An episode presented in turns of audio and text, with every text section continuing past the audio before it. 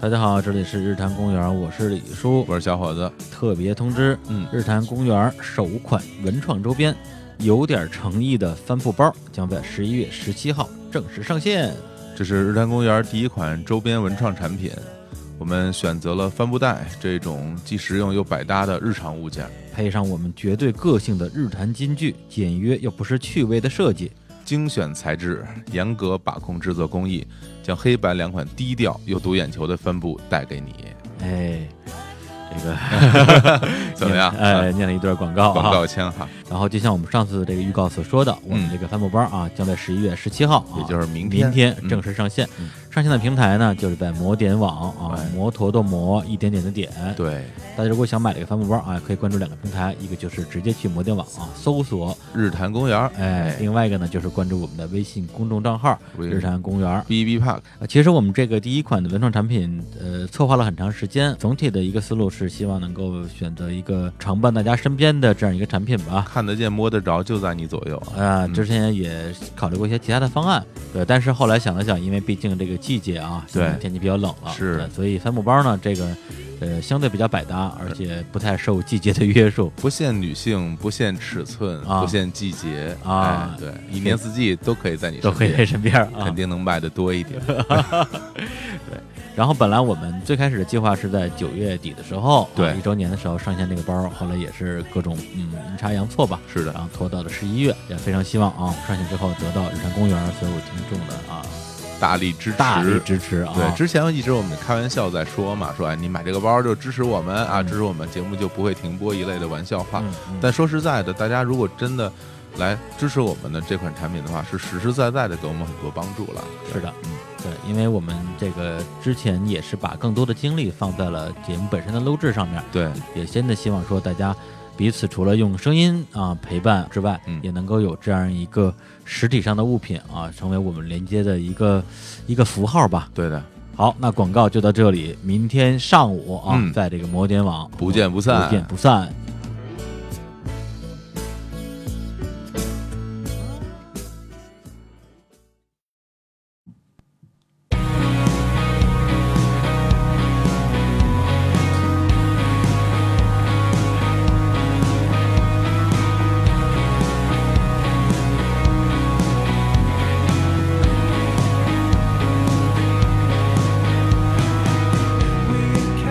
大家好，这里是日坛公园，我是李叔。我是小伙子，哎，小侯老师问你个问题啊，哎，开始了，哎你上一次啊，嗯。看那个国产电视剧啊，是什么时候的事儿啊？哎，这问巧了，哎。我昨天刚看过一个。啊，，真的吗？啊昨天刚看哎，这太巧了，哎，我也是昨天，哎，是？吗？啊，那你看的是什么片儿呢？呃，那个片儿是一个新的片儿，哎，这哎。片儿叫做《生逢灿烂的日子真的》呀？啊，怎么了？我也是啊，这么巧这也，太巧了吧？巧上加巧，喜上加喜，喜上加喜。要结婚啊！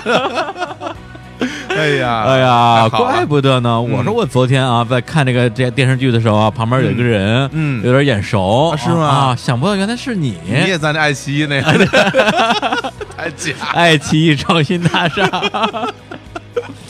来来来来，那个正式介绍一下啊！哎呃，首先啊，在这节目开头啊，我们先那个口播一则广告。哎啊，这个广告是什么呢？就是刚才我们提到的这个电视剧啊，对电视剧的名字就叫做《生逢灿烂的日子》。嗯，啊，十一月二十二号二十四点，爱奇艺全网独播，对，VIP 抢先看。你看看多好！哎看见没有哎我们这都是 VIP，我们都可以抢先看。对，我我们可是 S VIP，、哎，SVIP 对、啊 Super VIP 哇啊，我们比这些这个 VIP 会员要更抢先看。的确是，因为昨天就看了嘛。呃，对，就是这个正正片儿还没有上线呢，我们就提前已经看过了。对哎，而且呢，这个是这个看了两集吧，对，呃，这个剧这个卡斯特别强，哎哎，也就是演员阵容啊特别对强。这个领衔主演姜武、哎呦，这个哎太厉害了啊！张嘉译。哎啊，张晓彤张晓彤老师啊这个果敬林，啊，果敬林呃不单单是演员，还是编剧。就是这部戏的编剧，对，啊然后曲哲明、车晓，还有一个这个徐杰儿，徐杰儿好久不见了，是一个台湾的歌手。啊，对啊，对对对，没想到现在也演戏。哎，我我发现我们啊？现在节目跟这个影视圈走的越来越近了，哎，是吧？好现象啊。刚刚那个金世佳来过我们这边做客啊，哎现在又有电视剧的这种硬广，没错，回头咱们就要挣大钱了。对，啊哎对，还有刘佩琦老师刘佩琦老师哎啊，对这个是这个几个主要的演员吧？是，对，因为这个戏呢，我们看两集，它讲的是一个什么故事呢？嗯主要是以八十年代的北京，嗯呃，为一个这个时代背景。对，讲的就是这个四兄弟。是，哎，这个老爹的这个角色呢，就是我们都特别喜欢的这个演员刘佩琦。对，然后这个母亲呢的扮演者叫池鹏。嗯然后这四兄弟啊，就是老大姜武，老二张嘉译，老三果敬林，老四曲志明。哎，这四个人凑一家子了啊，哎，凑成一家子。嗯。对，而且我们看那个第一集刚开场的时候啊，它有一个设定，就是老三嗯。是一九七零年出生的，是的，大家就由此可以推断出他们这个年龄阶段。基本上老四估计就比我大个那么几岁吧。他们基本都是看样子上下差个三四岁，对哎对。对。对，那就有这四兄弟就是六零七零后呗，是。这么一个状态。然后呢，他们的这个住的地方啊叫小不点胡同啊，是，也不知道有没有真的这个这胡同啊。我是没见过这胡同啊，对，然后讲的其实呢是从他们的这个小时候基本上从小学，对，然后到中学嗯。啊，到这个长大成人之后，嗯，相当于是三个阶段，而且也有点像以前有一个特别老的人叫年轮，哎呦呵，是吧？真是够老 够老的。你你要不说我都给忘了这个这个片儿啊，对他换了三波演员，是的。呃，，小演员啊，中演员、大演员。嗯，然后我们呢，就是看了两集啊，就是也是前面比较靠前的是小演员和那个青年演员，青年演员对，啊，还没有到长长成以后，然后这个这个姜武啊，露了一鼻子。对对对对对，嗯刚对。刚放出来，对，为什么这么说呢？因为嗯。这个在第一集的时候啊，姜武是这个四兄弟大哥嘛，嗯，为了给自己弟弟报仇啊，哎，其实也就是被人欺负了一下，对，结果他呢就出去啊打架，结果误伤，然后把他们那个胡同里另外一个半大半大小子嗯，给捅死了，然后他就给抓进去了。对，关进去的时候还是一小男孩儿，嗯，出来之后变姜武了。这不知道得判多少年，这个，要不得判了四十年，呃，但是这个就是，反正我们看两集之后，觉得还是里边有些呃可圈可点之处的。对对，特别是比如说像，因为他讲的是北京的故事嘛，对里边有一些演员的表演啊，嗯真的是非常的北京。对，比如说刘佩琦老师，那绝对刘佩琦老师本身就是北京人，啊海淀区的，嗯哎嗯嗯对，而且有一个让我印象比较深刻的这个剧情，就是这个姜武嗯，的小姜武小姜武，被抓进去之后，嗯然后那个警察把他们家里带出去，嗯，还还还挺人性化，说还有有什么要嘱咐的吗？说一句，还能来还能再说句话。对，，然后刘佩琦就干着看着儿子看了半天，说吃冰棍拉冰棍没话，这来自高松，不是不是不是啊不是不是这样的啊，这是一老北京的一叫歇后语。歇后语俏皮话啊，，对，然后走吧，对，对，就是虽然这个俏皮话放在这儿呢，感觉有点突兀，但是他那个就是北京大爷的那种洒脱劲儿，那种魂不吝，对。不在乎，就是假装不在乎的假装不在乎。劲儿，然后对，其实心里特难，受，对，对，但是呢，有什么办法呢？街坊邻居都在看着呢，对，对，而且他也试图说花钱嗯，跟那个就是死者的那个家属商量一下，对。这事咱们能不能私了？是。就人家把钱扔到脸上了，对，那人家说，那你这个就是心里怎么想啊？嗯。他说我还仨儿子呢。哎呀，对，就是特别老北京这种，哎，就犯浑，就是犯浑，对，对，就是表面伪装坚强嘛，是。那么一个状态。回到屋里抱着儿子就哭，演的非常好，对就是那个演的非常好。情感处理的就是很真实，对，嗯嗯嗯，还有一个就是他们那个小胖子，就是那个那个那个老四，那个特别老四小时候，特别可爱，一小胖子傻傻的，还有点结巴，嗯，对，然后然后就问问他哥，你你你干干嘛去啊？嗯 就是说特别逗，这这小孩演的特别好，对，而一开始我没弄清楚里边这个角色的时候，我还以为这小胖子长大之后变姜武了。嗯我也觉得是，对，为什么姜武本身就是一结巴？对对对对对 我就为了让姜武以后演戏的时候可以非常这个这个自由的结巴，对，然后还没让他小时候还是结巴。小胖子。对，其实很像《家有儿女》里边那些小弟弟，啊，是吧？对，那小孩儿。啊那小孩儿很像，嗯对嗯，然后这个是他们小时候的一个戏，嗯。然后到了中学的时候呢，就是有点像以前我看过的一些这种反映老北京的那种嗯。电视剧吧，嗯，什么比如说这个《血色浪漫》哎，是吧？与青春相关的日子，呃和青春有关的日子，哎，差不多吧，差不多就是那个路数啊，因为那里边果打打架果精林泡泡也有出演，哦，对对对，那里边郭敬明有演过那个戏，戴个黑手套，皮他演的是那个高阳，对对对对啊对，就是这样一个戏。然后嗯。它里边其实，呃，我们作为就就算是北京人吧，那啊是吧我我我是啊，我是啊，你是你是你是啊嗯，对，看的时候有一些细节是挺抓人的啊，因为就是它里边，因为它是时代剧嘛，对。他演的那个，比如说八十年代的那些事儿，对于我们来说，就是在记忆里边儿，哎，还嗯挺能戳动我们的。我觉得最能戳动李叔的应该是那段戏，是不是？李叔是那一段戏啊，对对因为刚在那个也不是说刚啊，就是我们五十期节目啊，对这欢迎来到深夜食堂嗯，那集里边，我们专门聊到一个每个人心目中的这个美食，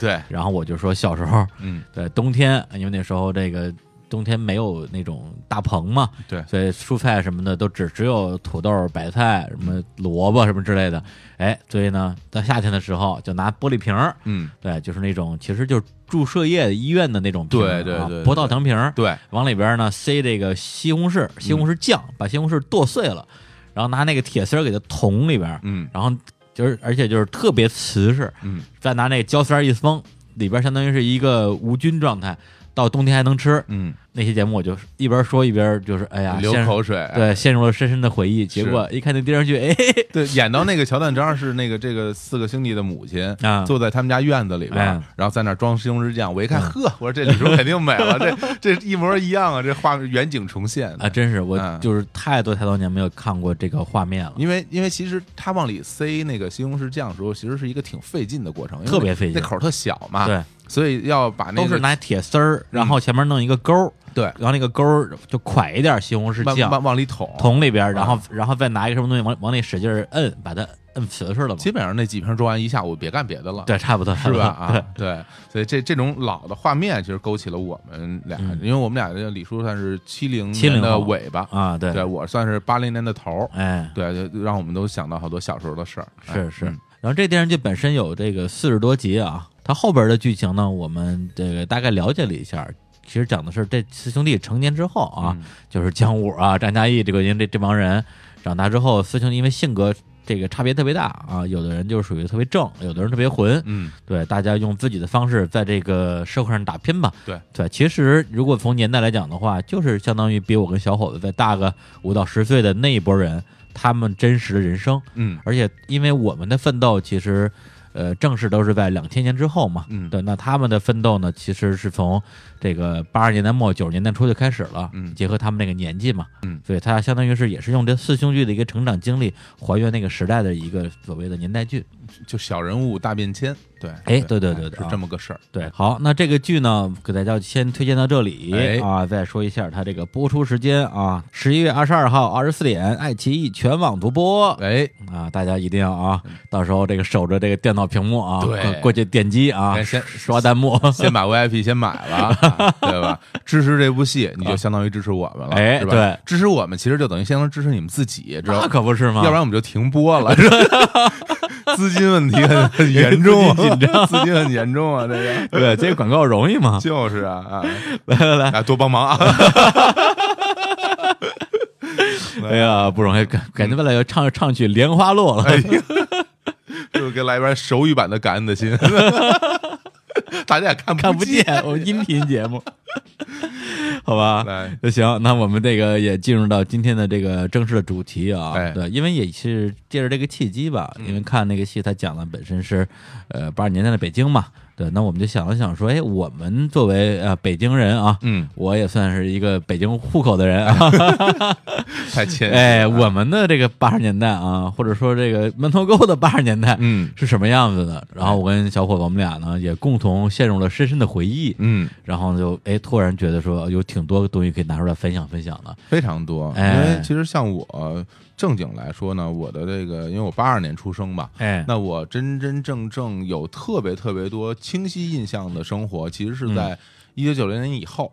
但是呢，这个剧里边它反映出的那些一九九零年以前那些事儿，其实嗯也让我想起了当时很多片段。对，很多东西就是我让你自己说，对说不出来，对你一看说，哎，这我见过。，对你，你 他这他这画面打打到你眼前的时嗯候，我一下就能想起来当时那些事儿。是是是。嗯嗯嗯，对，那我们后来说，那咱们聊点啥呢？那哎干干脆吧，嗯就是咱就按照这个脉络啊，哎，吃住行游购娱，哎太好了，一条龙是吧？一条龙。这这好，这合适。哎，就用这个作为一个线索，聊聊我们共同的这个八十年代吧。哎，哎，那那个先说吃啊。哎，邢老师，啊，行，那你你你先聊着，我先聊着。我我聊完了，西红柿酱没没了。哎呀，就是那个那啊？之前还说呢，就啊是现在不是那个咱们啊。咱们胡同门口啊。我们这方家胡同门口那哎。边呢正在卖那个冬储大白菜，哎，对，然后因为正好现在是到冬天了嘛嗯，就想起我我小的时候，北京冬天的那个菜品特别的少，就就那几样。我就给大家数数啊，哎大白菜、哎，西红柿。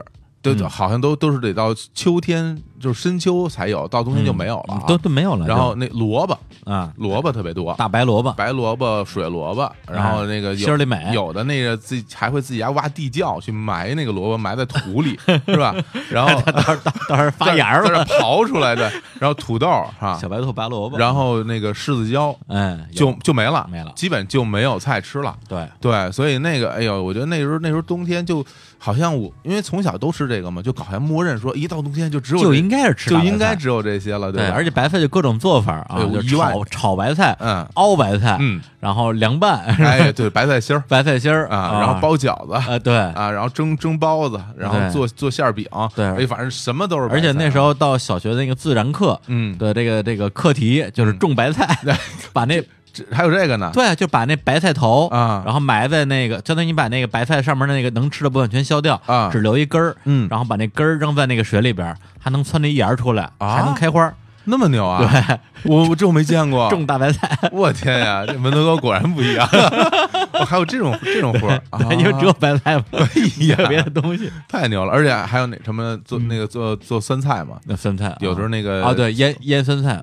家有有个缸嘛，对。有个小缸，然后腌那都是腌腌腌酸菜，现在我们家还腌呢。经常就是听着那个啊。我我爸那边嚷着喊着我妈说说那个上门口捞一颗白菜什么的，啊，然后就就捞一颗白菜，然后家里就比如说做什么酸菜炖粉丝啊，嗯。加点肉什么的，或者弄丸子什么的，哎，对，就反正反正冬天就全是跟白菜干上了。啊，对。然后我之前看过一篇文章，说是啊。说白菜是这个蔬菜之王啊，对，说没有任何一款蔬菜可以啊。像白菜这样嗯。可以炒、啊。可以炖，啊。然后就是就是它，而久放不坏，啊。就是它特别奇怪，不知道是特别为什么。耐放。对，这个就感觉真是啊。啊，所以我们这个冬天啊，冬天北京冬天差不多两仨月嘛，至少。哪个啊？冬北京冬天啊，哇，那真的就是对啊。如果从从入冬到初冬开始算，十一月的下旬到三月底，那就半年啊，对啊，五个月的时间五个月时间都得是冬天啊。还真是。对啊，我们那时候就没什么可吃的，就特别嗯可怜。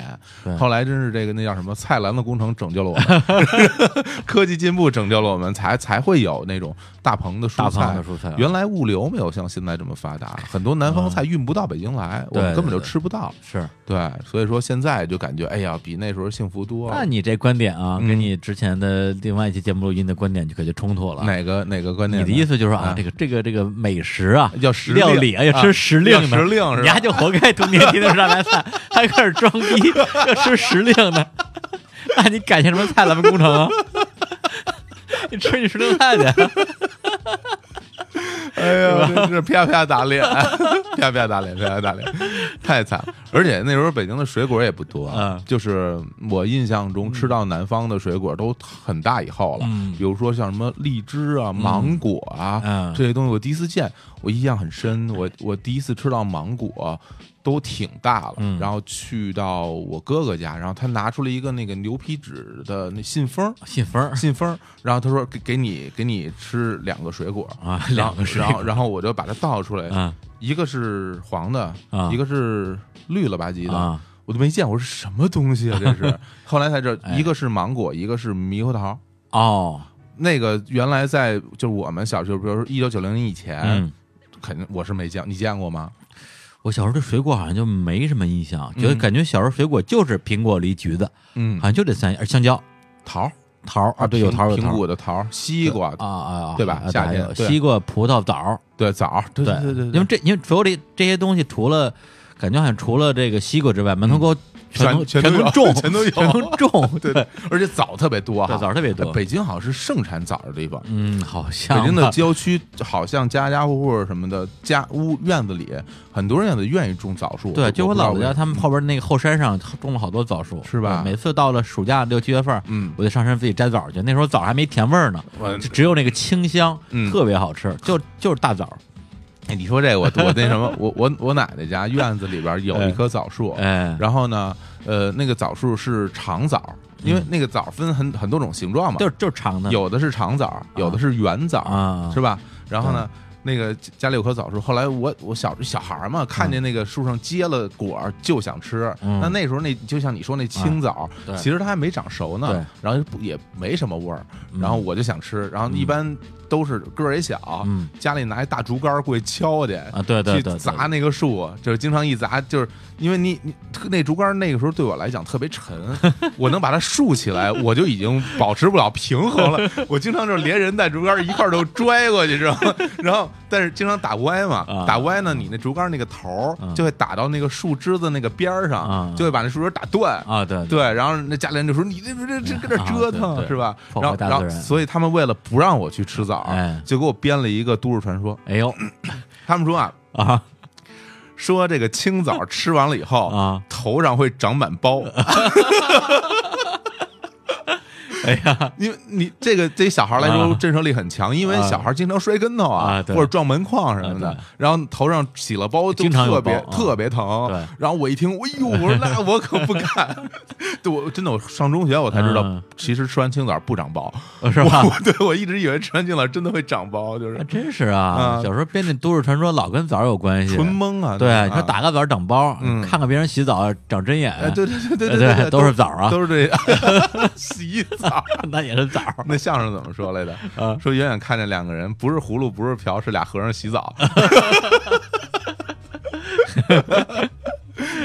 哎呀，对，而且而且你啊。你那个打枣的时候，经常会有那个就是毛毛毛虫，虫掉下来，还有什么羊喇子掉下来，嗯对，然后掉脖梗子里边，然后用手一抹，哎。然后整个身上就肿的，就是特别高哈。嗯你那时候估计也经常会会被蛰什么的吧？嗯，你打枣它就会有那玩意儿。我倒没怎么打过枣，因为嗯。我我们那个村里嘛，那些枣树长得很矮，哦。直接伸手就能搂着，它不是那种不是那种啊，大枣树，不不是那个大高枣，是那种有点像灌木似的枣树，那是酸枣树，不是酸枣，啊不是酸酸枣树对，就是也是大枣，啊，可能那树还没没长成了吧？哦，是吗？对，对而且而且因为我们在在那个我姥姥家那个村里边，最大的好处不是其实不在于这个这个水果，嗯在于蔬菜。哦，上架的黄瓜，哎呦喂，对，就直接从那个黄瓜架上摘下来，就是用用手捋一捋，把上面那个那个把那个刺儿刺儿弄下去，把刺儿捋下去，照直接吃。哎呦，那太好吃了。这就这辈子最好吃的黄瓜就就在那儿了。那之后你在什么菜市场什么绿色那没用，就那最好吃你知道在公交车上有两件事儿是啊反人反人类不能干的吗？啊！一个是吃黄瓜，一个是吃橘子，是不是？比如你坐公汽车，你在前面坐挺高兴，后边。传来一阵阵黄瓜的清香，然后你就会觉得怎么那么讨厌啊，是吧？吃橘子也是味儿特别大，一下就能闻见，然后闻见就想吃。嗯，对，哎，还有吃包子啊，啊，这哎呦，吃包子那 那太猛了，哎，那那太恶心了。对，哎所以小时候你要这么说的话，好像还还是有一点美食的记忆的，但是都是都是那种比较自然系的。对对对对对对比较自然系的。嗯，那我像我们小时候就是冬天冬那个入冬之前自己刨土豆，嗯都是自己在地里把土豆刨出来。啊，对，就是家里家里有地嘛，刨土豆、刨花生，你你有那技术吗？就是没什么不需要什么技术，我我就是拿那个镐。是啊，我我曾经去尝试过啊刨那个白薯，啊，然后就是我这一下下去吧，然后那白薯就断了，嗯，就断成两半了。就是我、啊我我不知道它多深啊多浅，然后我也掌握不好那个力度啊，对，然后经常一弄下去，咔就断了。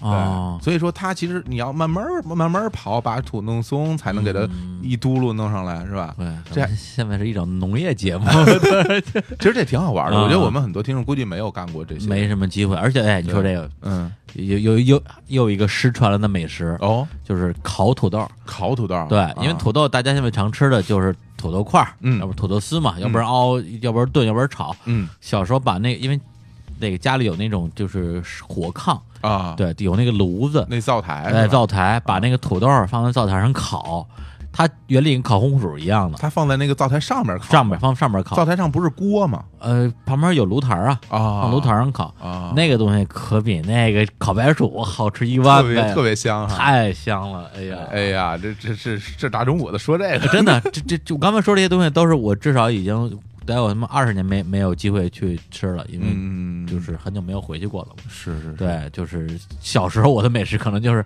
这种啊，又又吃东西又锻炼身体，哎对，弄弄一好身体啊，比较山野系的对对对山珍啊，不，哎，真是现在想起来，小时候吃的东西真是比现在少多了。而且，嗯就像我记得我小时候家里吃那个糖，嗯，家里不都会每家其实都会有糖，而且啊你想那个时候啊，就是家家户户就常备糖、瓜子儿，就这些瓜子儿、花生、花生坚果，啊，对，因为你家里来了客人，招待客人。你就得肯定就是一个一盘糖、一盘花生、一盘瓜子儿，然后 茶水，然后茉莉花茶，嗯。然后招待客人都是这样嘛。对，所以家里我我我反正我身边的邻居，包括我们家都有一个那种铁的那种糖盒糖盒啊，啊，然后扁的也有，然后嗯高的也有。啊糖盒打开里边就是各种各样的水果糖，啊其实就是酸酸色，就是酸酸涩和话梅糖，就特别多，哎这话梅糖都少，就是就是话梅糖都被挑着吃没了，剩下就是酸三色。还有一种酥的那叫什么来着？大虾酥，大虾酥哎，对对对，我当时也不知道那大虾酥跟大虾有什么关系啊，没什么里关系，边也没有特别甜那个，特别甜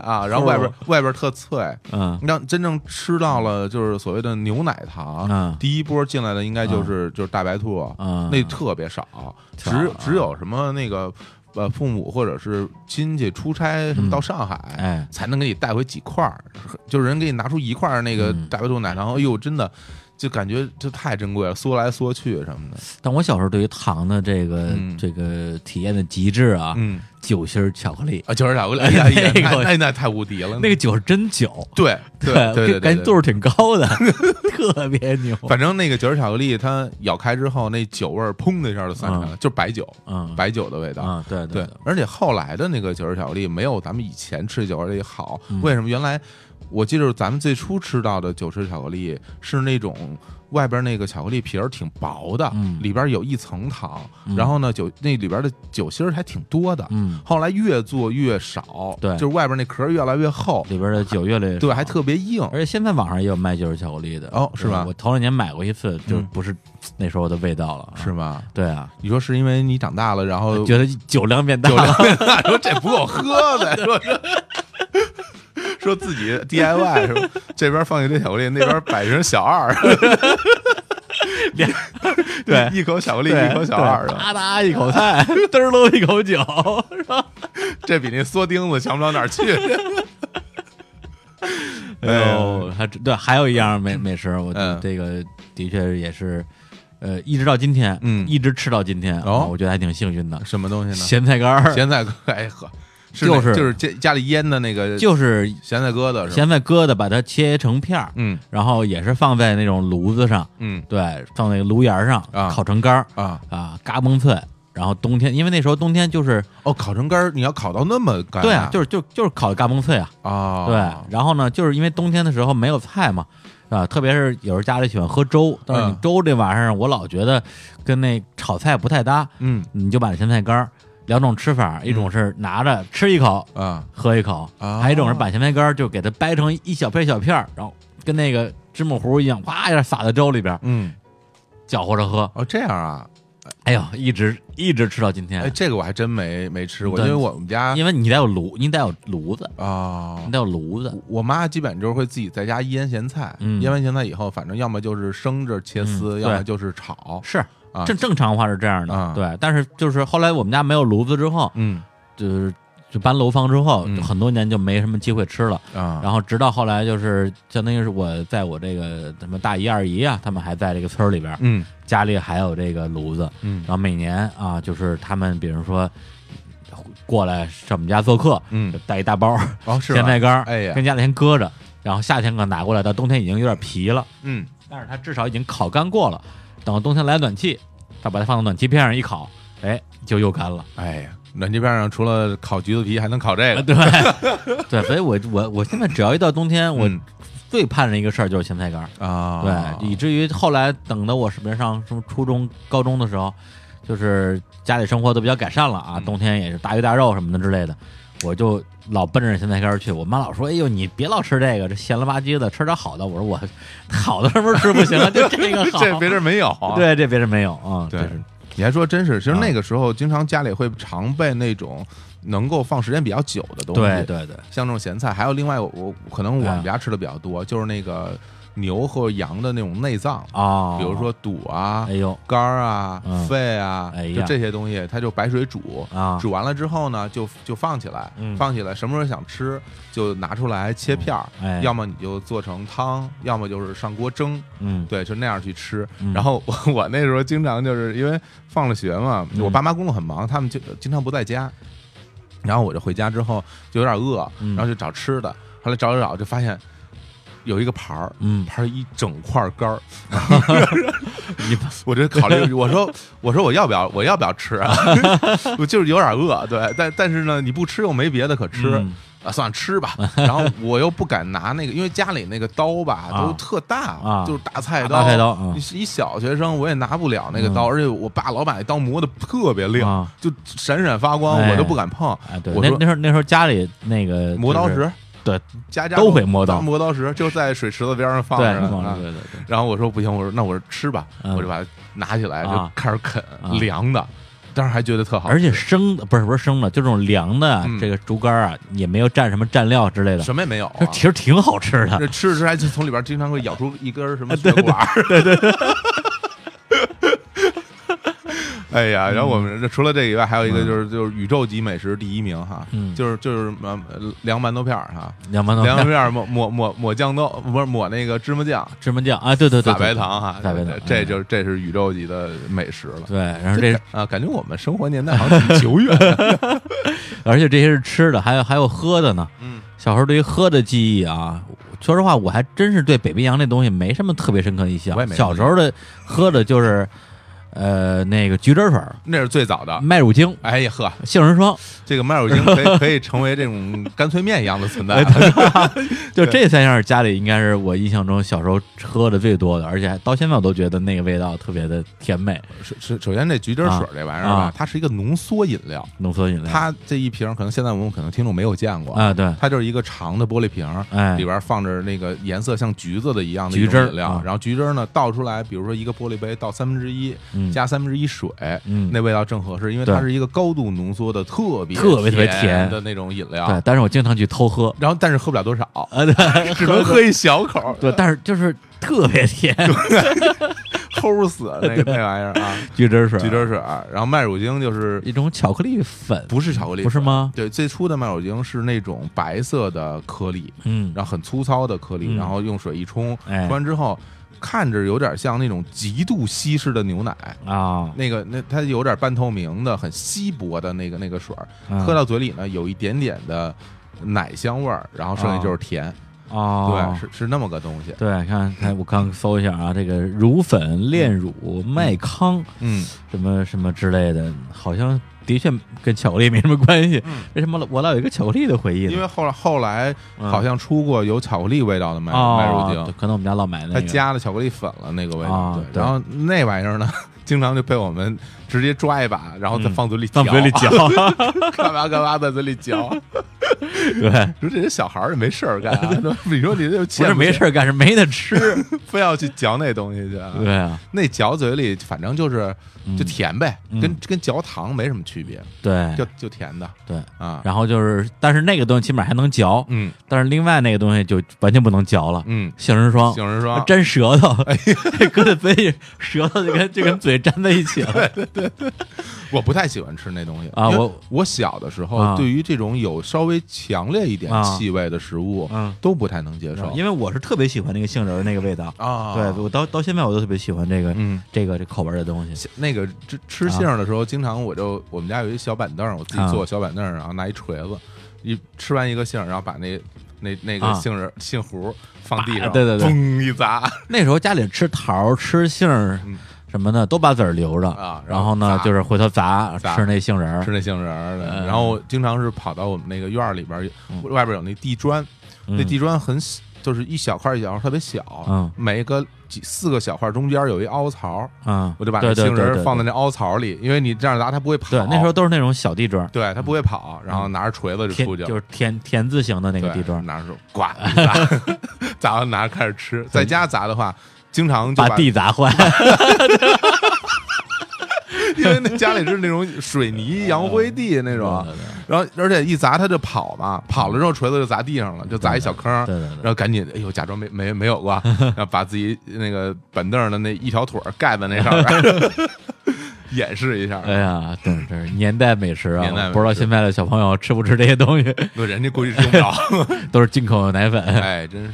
对，然后可口可乐，对你是什么时候第一次接触到的？哎，说实话，我喝可可乐挺晚的，挺时间就是我印象里喝的不是特别早，因为？这种碳酸饮料，我觉得都挺靠后才喝是吗着过。对，但是它进中国其实好像挺早的解放前就进中国了，啊。那你别别说这个，咱就是改革开放之后嘛，改革开放之后应该是我看资料说是七八年、七九年嗯，都进来了。重新进入中国，啊。但那个还没我呢，我也不、啊我也没法没法说，了。反正我第一次喝可乐，我印象中应该是小学高年级的时候，啊。家里也不是从哪儿弄了几瓶那种小玻璃瓶。对，现在其实有的饭馆也有卖的小玻璃瓶儿，然后、哦而且我印象中它好像是不是可口可乐没概念，反正就是个可乐。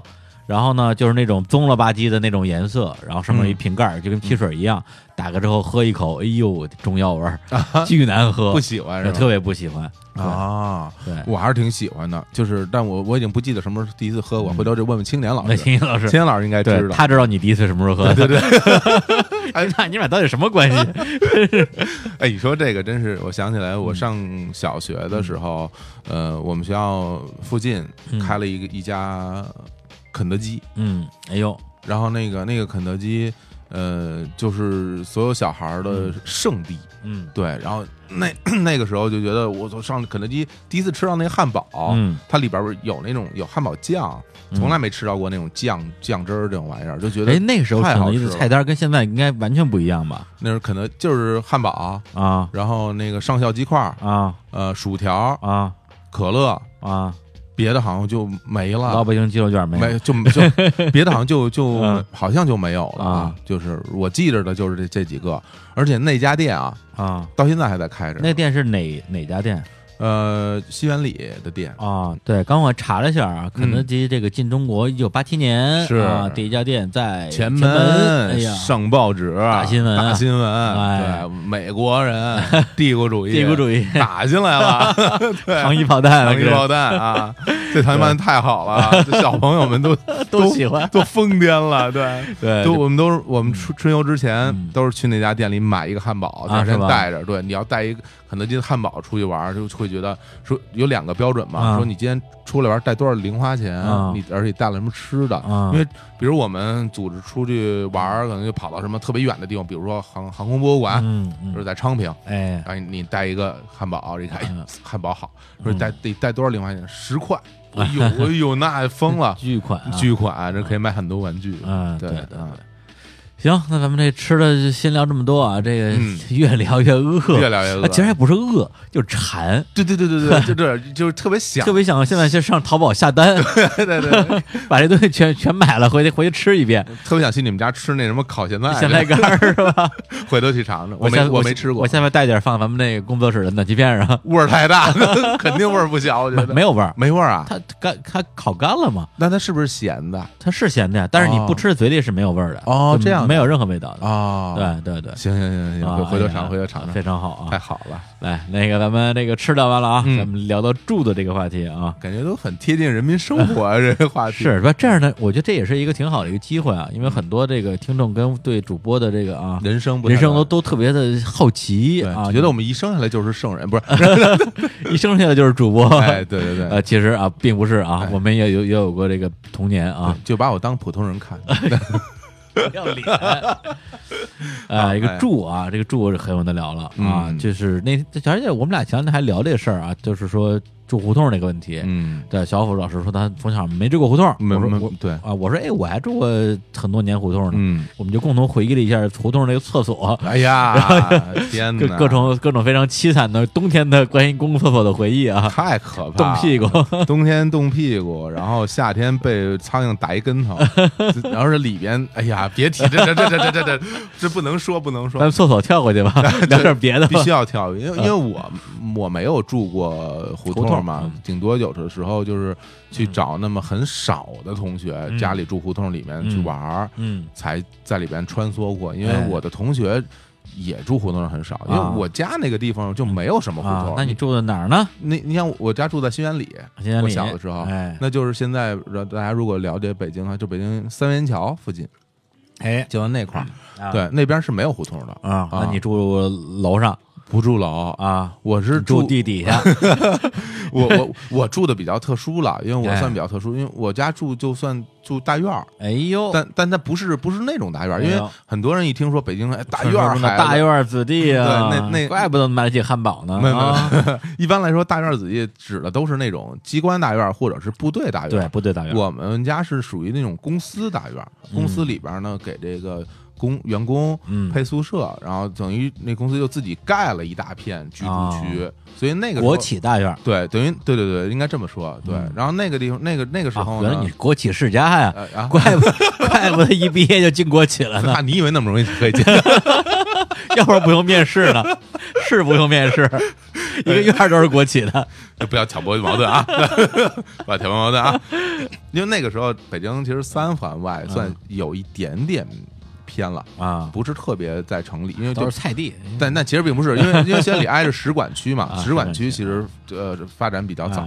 那那个时候呢，就是整个那一大片全是我们我爸妈单位的同事住的，然后呢，它不是楼房，是是平房，平房啊，呃，就是一家一一栋一模一样嗯，啊，然后连成排，就是脚底下就是地，是吧？对，嗯，联排别墅，对，就就就就类似于联排别墅啊，哎呀。呃单层的，然后这可以的，这么一排一排一排，然后呢，整个这个大院里边有特别多房子，然后被嗯围墙围着、哎呀，啊，等于所以我住的就比较特殊，门口有警卫吗？没没没。随便进是吧？啊，没有警卫，没有，哎呀，那这规格不行啊，真的肯定不行。企业单位那没啊，当然比比这种机机关单位也门口也没警卫，别胡说八道。家属区被你给忽悠了，家属区没有警卫，对对。然嗯后，所以我住的比较特别了，因为那个我那个地方就特别像一个乌托邦似的存在。啊，为什么这怎么讲？说呢？因为我父母那一代人，他们住在这个宿舍里，人嗯。基本都一样大，哎，就是他们都是同事，而且他们年纪都一他们的岁数差不多，他们都一边大，他都是他们都是二。五零六零，哎，对对对，五零六零。嗯，他们刚搬进的时候，那时候他们就二十多岁、三十岁，嗯，对，所有人都这么大。嗯，然后呢，他们的孩子，就嗯。我们这波人也都一样大，也一样大，所以我们那个院子里边就是嗯很明显，就是每家门口因为太熟了啊，就来回跑，就是他去他家玩，他去他家玩各种串门。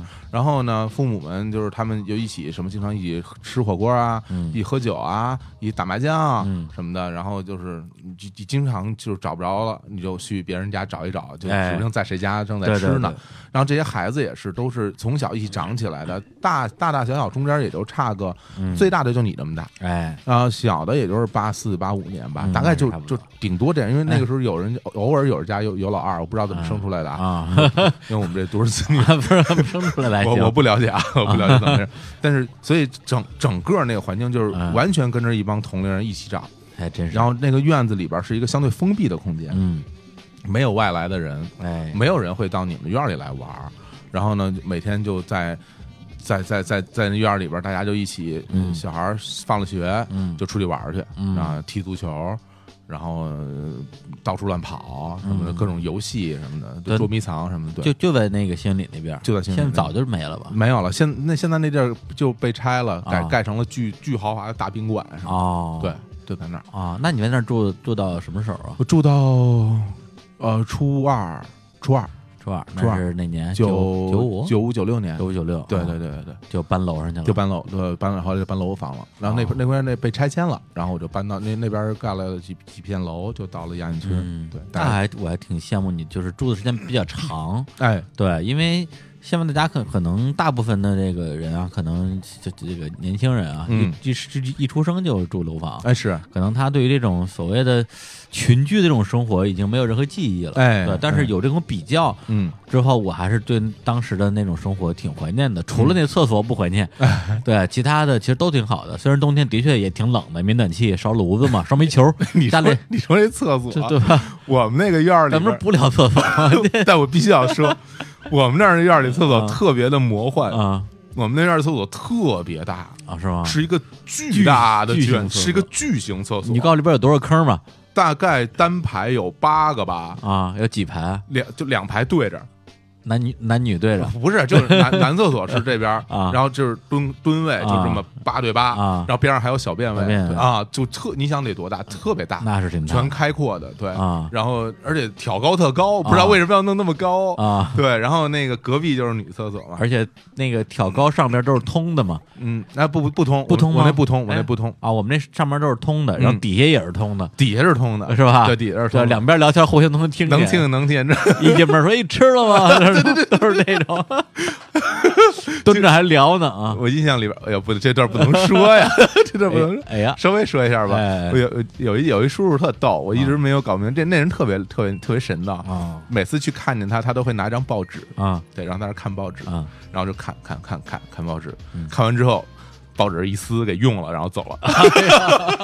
哎呦，这也不怕掉色儿，这个 那个年代人都都比较怪，省钱，特别特别猛，不知道，特别特别奇怪那个人，对，对，因为我是在就算是在胡同里住的吧，哦。然后是住了那个住到我小学四五年级，啊，九一年嘛，嗯。对我是就是十二岁那年，啊拆迁，嗯。然后那时候是我们门头沟，就是第一相相当于第一批拆迁的时候，啊，对，而且但那个时候拆迁可不是现在，因为前两年门头沟据说拆了半个区嘛，嗯然后就动不动就比如拆你这个一套这种平房，哎拆你一个院儿，嗯，给你十套房，我的妈呀，真的真的真的就真有这种故事，十套房再加就是一堆现金，哎呀，那这这这拆完拆完迁的人，就绝对都得开滴滴去。呃，每次开滴滴跟人说，我没事儿干，我闲着没，我就我们家拆迁好多套房。就这种我们那会儿可不行，那时候啊就是我，我就我今天还专门给我妈打一电话聊一聊以前那些事儿，因为嗯我我小时候太小了嘛，不记事儿嘛。我嗯妈说，当时拆迁的时候，不但没给钱，自己还得拿钱，相当于你再给一笔钱来做这个差价，你才能得到那套楼房。哇，这搁是这样的放现在就不能想。哦，对啊，嗯然后当时我我妈就是记性倍儿好，记那些数有零有整啊，嗯四千六百八，很贵啊很贵。那时候爸妈一个月工资应该也就一百多块钱。啊！你想想，这个一个月两人收入两百多，然后突然要拿出四千多块钱来买买一房，两年不吃不喝，对，之前的房就拆了嘛，啊。对，然后那时候反正就是还感觉挺困难的，但是但是作为你来讲啊。你从比如平房啊搬到了楼房，你自己是很会不会很兴奋？那个时候是很兴奋的，很很高兴。那个时候是觉得说，就是因为觉得住楼房特高级，哎，对对对对吧，会有这种对想法屋里什么那种什么有线电视啊，好像、哎对对就不知道，反正觉得住进去之后会有很多好事发生，超市马桶，哎是吧嗯，抽水马桶家里都能上厕所了。能上厕所了，能洗澡了，哎，对因为小时候你都得去爸妈单位洗澡，嗯啊家里洗不了澡，然后反正而且以前我们我们家住平房的时候，相当于是我们是一个一室一厅，嗯。我就住客厅里，客厅就放一小床，嗯。对，而且客厅也是大家的一个活动区域嘛，啊没有那个独立空间。啊啊，然后搬过去之后，两居室，我觉得自己房间了，哎呀可以为所欲为了，可以为所欲为哎了，哎，对可以为所欲为了。哎小学啊，嗯，对，那时候觉得说，哎，这个特别好。嗯。但是你再倒熬回去看，就觉得说，哎呦，还是住平房的时候好，因为那时候好像真的就不怎么在自己家待着。对。对，只要是家里没人，嗯。肯定出去玩去，谁家有人去谁家，对啊。知，道吧？对啊，反正都是小朋友、小孩儿，好多就是同学，还有一些不是同学的，但是大家就天天在一块儿玩。那时候就是玩咱们以前节目里提到那些东西，嗯。什么最开始丢沙包，嗯。然后拍洋画、拍贴画，嗯。对，然后对，就是那些东西，然后就不是应该说我们家是住在几个胡同中间的那么一那么那么那么一家儿，也哎就是说，它这个胡同有这个纵这个纵横嘛有，交叉？有交叉嘛。我们我们家正好住在一个交叉的一个位置，万箭穿心啊！对 对对，万箭穿心，哎，然后呢，就在我们家门口是一棵大杨树，啊。大杨树边上是一自来水管子，啊。也就是整个这附近所有胡同人都来我们家门口来打自来水儿，在人家门口刷牙洗脸。刷牙洗脸，对啊，对，就是那么一个位置。等于说我们俩、啊我们家不是在胡同中间的位置啊而是在这么一个一个交通要道那个，啊，对，所以就特热闹。很热闹。对，所以我那时候反正到现在啊，说实话，虽然我上小学相当于就搬走了，但是现在我闭上眼睛，因为我们家那个住那地儿离我们离我小学特别近。对我现在闭上眼睛，你让我从我的小学走到我们家，我一点问题没有。啊，对，出门之后左转，然后过一小桥，然后往前走，大概多少米，右转就是我们家。哎对，甚至我可能每隔个两三年做梦就会梦见那个家，啊，对，就是其实对那个地方的那个就是感情很深。感情是特别深的，嗯。对对对，我现在也是，然后因为我家那个院儿吧太特别了，嗯。你就现在我觉得描述出来，大家可都很难想象那个院儿嗯。是一什么样的、嗯。什么样的样子啊。嗯。然后我也找不到类似的地方，嗯因为它那个地儿吧，它是一个集生活区，还有一些其他功能的区域嗯。都在一块儿。比如说我家那个院儿嗯。隔壁就是一个大礼堂，嗯，也是这个单位的礼堂。礼堂里面呢还有什么、嗯。呃洗澡的地方啊，嗯。还有还有一些楼办公都在一个大、大的区域里面，它里面嗯。集合了特别多功能，所以那那礼堂里面呢，平时不开会就会有就摆很多很多的那个乒乓球案子，嗯，然后我们这些小孩就经常跑到里边去打乒乓球。啊，对，然后但那个他平时是锁着门的嘛，嗯。然后我们经常就把人锁给弄坏什么的。啊。它是一个锁在外面锁着，你把这锁给撬开，然后你就你这么坏，对啊，那你就进去玩破坏，公物啊，那必须的帅嘛，带着带着人打这种，肯定打呀，要跑到里边去打乒乓球，然后那礼堂里面都是大理石的地面，嗯。在里边滑旱冰，嗯。特别爽，因为那个带出也很光滑嘛，好像我记得大家都有旱冰鞋，然后在里边滑，唰呱呱呱呱在里边滑，一边人这边打乒乓球，那帮人在那绕着圈的给你起哄，就是你感觉 那帮小孩就就滑着横着滑、倒着滑、歪着滑，然后这边给你起哄，哦哦，然后打丢了，就挺挺就特别烦，但是特别好玩，然后。那个那个房子都是嗯一排一排，每一排十户人家，嗯。然后一共大概得有个嗯，五十排三十到五十排，我如果没记错的话，你想得有多少人？那真是特别多人，而且每人家前面有有一片土地，嗯。就是你家门前的这片土地正对着对方的后窗户，你能懂这意思吧？等于就是你就是一排一排嘛，嗯。你家门口这片土地对着对方的后窗户，嗯。然后呢，我每天早上起上学特别有意思，我就从我们家也住的比较靠里，嗯。然后从里边好像是我们家好像是八号，然后从里边就往外走，第一个是一号嘛，嗯。然后最里边，然后往外走，一边走呢，整个这这些土地上全是各每人家种的花儿和树，啊然后有人种那种巨高的月季，嗯。你见过那种比人还高那种大月季，特别特别高，嗯。然后有种那种什么有种葡萄的，葡萄还搭架子，然后呃，而且呢，就是你一边走就看了好多好多的植物，嗯但是而且就每人家那后窗户吧，早上起来它会开开开，就是嗯通风什么的，然后每家就放放不同的音乐。就每家人听的歌不一样嘛，嗯你一边走这边什么张国荣，然后再走哎前面京剧，前面走是小说，然后什么什么评书，然后 就就一直走，就特别热闹，对，感觉特真的很有意思还真是，嗯对我现在都记得我们家那个地儿，因为那时候叫新桥路嘛，啊，然后拆迁了之后，当时其实有两个选择，嗯一个选择是，呃，等几年，等那楼盖好了回迁，对，还有一个就是说挪到我现在我们家住这地儿去。但那时候你说等几年回迁，这几年我住哪儿去？我 没地儿住，哎，一般单位会安排什么所谓的中转房，没有，然后那地儿都会特别远，我不知道，就我没印象了。反正当时我们家好像就没考虑方案。直接就搬到那个，就直接搬了，但是现在想想，就是他就是拆了之后新盖那个楼，在后来很多年里边，嗯，就是嗯满德国最高的楼，哦，是吧？对，就特豪华，特别高级，现在想想，哎呀，还挺，哎，挺有点遗憾。嗯。而且在那个我们家整个那一片小区，最后被就是所有人都搬完了，然后房子拆拆一半的时候，我还那时候我我在那上小学嘛，那么离特别近，有时候我还回去看去，啊。就看拆了一半的那个房子，整个那一片全是废墟。啊。我，正在跑到以前那厕所那位置嗯，过去看了看，就觉得没没没尿一个，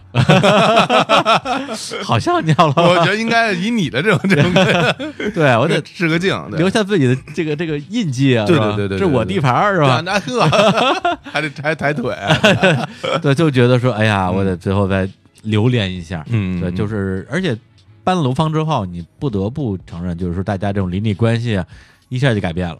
真的，我感受特别明显，因为我们那个楼房其实就是原封不动的把这些就还是那些人，就是这些人，对就，但是关系一下就远了。我们那些邻居全是跟我从小一起长大的人啊，对就是那些小孩都是跟我一块儿长大，嗯但是大家搬了楼房以后，来往就少多了，对，啊，因为。你就没有机会，也没有空间让你去玩儿，因为楼房它密度又高，嗯。你下放了学回到家吃了饭，有时候刚开始去的时候，大家还都就喊在楼下喊，对对对冯冯建下来，对对对对然后我噔噔从三楼跑下来，有人从六楼跑下来，对。但时间一长，大家好像就不太有那种气氛了，对，因为楼房它总总来讲有一个这种所谓的私密性，对。它不像以前那平房没什么私密性，对啊。很多人门都不敲，这推门就进去。就完全就推，根本就就就是推门就进啊！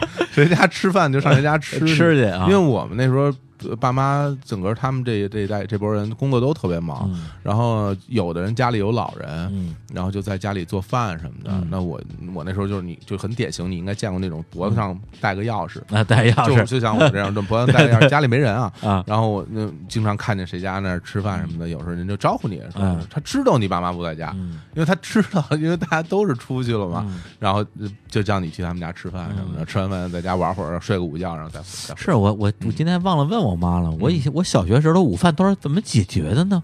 嗯，到底是回家吃的还是在学校吃呢？我一点记忆都没有了。不不没有印象了啊。，对，因为我是离离家离家特别近嘛，嗯我回家吃肯定没问题。但但爸妈在家嘛，问题是我爸妈还得上班啊，就是啊。上了班回家还还给我做个饭，好像不太现实吧？不不过他们那代人好像经常中午回家，回回家做饭是吗常？中午回家。对嗯反正那我倒也不大，反正骑自行车十分钟哪儿都能到。对啊，就那个时候啊，对对对，我我我记得，反正我那个时候最开始中午饭都是在学校吃，因为学校会提供饭，嗯学校饭都都我我印象特别深，有有几道名菜，啊，是吧？那个白菜熬豆腐，冬天来了白菜白菜熬豆腐，然后那个呃土豆炒土豆丝嗯啊，然后那个什么。呃，一丁点儿的肉末炒那个青椒什么的，嗯就巨难吃。嗯然后呃主食就是米饭或者是那个馒头。嗯，我我印象特别深，我最开始那叫那叫什么啊？你知道嗯那个那个这个在学校吃饭这个词叫入伙，你知道吗？入伙啊，对对对对对，为什么我我那个节目叫嗯“请您入伙 ”，就是从这儿来的，嗯，请您入伙，就是管脏东西。这个入伙啊，嗯，有一个仪式感是什么？哎。你需要拿着你自己的餐具嗯去学校，哎，然后呢，那个时候都是那种搪瓷的饭盒，嗯。呃，底下是个盆儿，上面是一个盖儿，然后那盖儿可以装菜，盆儿可以可以装菜，然后要么就是那种铝制的饭盒，嗯。铝制饭盒特别高级，嗯。铝制饭盒贵，搪瓷便宜，哎所以那时候小孩搪瓷的。小孩基本都用搪瓷，都搪瓷缸子，一磕就磕碎了，对。就是外边磕掉皮儿了。然后你拿这个搪瓷的这个东西呢，你得有一个袋儿去装这个装这个东西，一般都是布袋儿吧？这都是妈妈给做的。对。然后我妈给我缝了一个袋儿，嗯。然后把那个还有两根绳儿，一一一收就可以收紧。对，把搪瓷的那个饭盒放在里面，嗯。我妈还在那上面给我绣上我的名名字对啊，，绣上我怕怕拿错。绣，上我名字，然后勒紧之后系在我书包上，嗯。我背着书包甩着那个、哎饭盒那个饭盒就上学了。啊当时当时会觉得哇塞，我我可以在家以外的地方吃饭你，可以有一种觉得独立觅食，对我已经 我已经我已经没问题了，我已经可以像孙悟饭一样去砍杀恐龙，去吃恐龙肉，就是那种就是长大了的那种那种感觉。嗯，对你要这么说的话，那我我觉得我应该是在家吃饭的，啊因为我没有任何在学校午饭的回忆。那是吧？对，但是我有这个加餐的回忆，啊，我不知道你们有没有，有有有一般都是在上午第二节课，因为啊上午四节课嘛，嗯，那第二节课结束之后，差不多十点钟左右，然后呢就加餐。你们也是一个一袋鸡蛋，一个牛一个牛奶，就是会有一个大桶，啊。一个巨大的大桶，啊。里边一边就是牛奶、麦乳精，啊，然后那牛奶一般都能通的特别稀，嗯，特别稀。然后麦乳精反正也就是特别特别稀，然后嗯。再干粮是什么东西我都忘了，就是你们是吃饭啊？我那个就是有，喝的，我但就是就是鸡蛋牛奶，好像。我觉得好像好像有几别的东西，有还有别的啊？有一些干干干货吧，啊是什么不记得了。但我印象特别深，就是首先我自己那个大缸子就巨大，嗯。就我们班最大一缸子，不要脸，多吃然后啊多吃肉蛋，每一次就是说，哎，就是哎来加满。加满。加满。喝啊喝喝完了，喝。完之后，然后老师一圈啊嗯。全都给大家盛完了，嗯。说哎谁还要谁还要啊？嗯，过来还剩一点别浪费。嗯，我说哎老师我要，哎呀，而且我就要我一定要拼命喝，嗯。把它迅速喝完，嗯。这样我才能加这个加的理直气壮。说哎，我哎对。我喝完了，哎嗯。加完之后，然后又加半缸子，嗯。加完之后，老师说，嗯，还有点儿，谁还要谁还要，嗯。没人举手。嗯，我说老师我还要，你给我出去！你这。你干嘛来了？你每天这这。饿呀，俩宝一倒，你你好好学习。不是这个我印象，这个我印象特别深。哎呀，对就是而哎，你那啊。那时候你们有没有吃啊。那个呃驱虫药啊？没。你有印象吗？宝塔糖，不是就是就是驱虫药，就是驱那个什么蛔虫。对，长什么样啊？就是就你忘了那广告了，两片儿，就两片儿啊，两片就是小药片儿嘛，白色的药片儿嘛。对，那我记得有一段时间要吃那个，好像嗯那个时候我们嗯还会有寄生虫的那种存在。对现在好像都没听说过了。什么蛔蛔虫、挠虫虫，然后还带着自己的那个大便去学校去化验，我天，是真啊，然后看里面有没有哎呀然后哎呦，真的这那玩意儿太久远了啊！聊着吃呢，对真 忽然间想起来，不美好了。忽然想啊起来了，哎呀，来来来，那我们今天来放首歌吧。行啊，吃住都聊完了今天聊的非常，哎呀，非常 happy，非常 happy，嗯。而且也没什么压力，嗯嗯嗯，也不用做准备啊，其其实还做了很多准备的，也不用控，也也不用控制嘉宾，也不用 Q 他们，对，嘉宾都很很费劲的，是是，本来我们我们还刚才说，哎，给把青年叫过来，嗯，要不然青年老师就听节目肯定要骂我们，嗯说你说的什么都说的什么呀，肯定肯定。都不对，现在已经急了，就是。听到现在已经打电话打 call 过来了，打过来，你这这这不对，以后露露你们叫上我。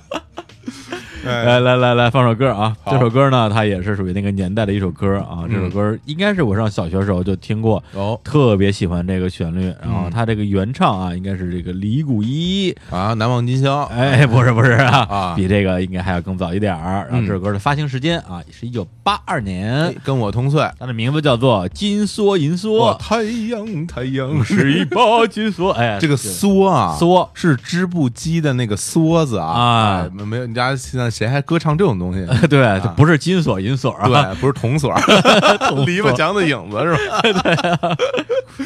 对，然后这歌是这个呃著名的这个啊古建芬老师作曲，对啊，嗯然后呢大家听听一下啊，嗯我们一会儿给大家解读一下这首歌啊，哎，来听一下。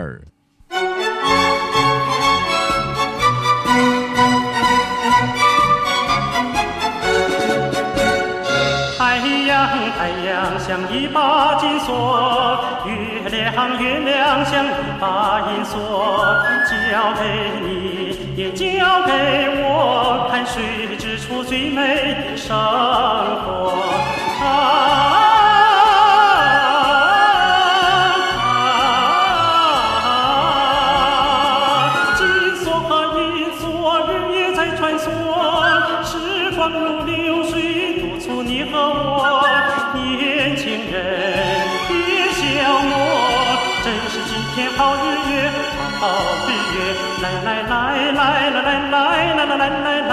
来来来来来来来来来。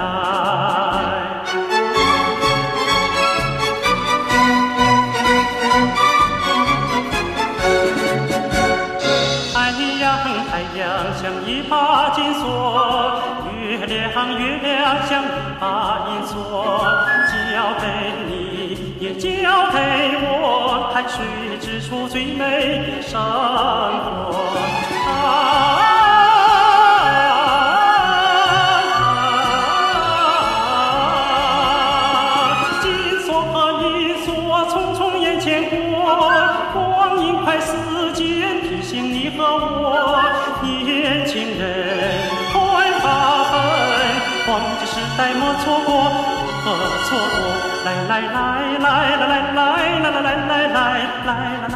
来来来来来来来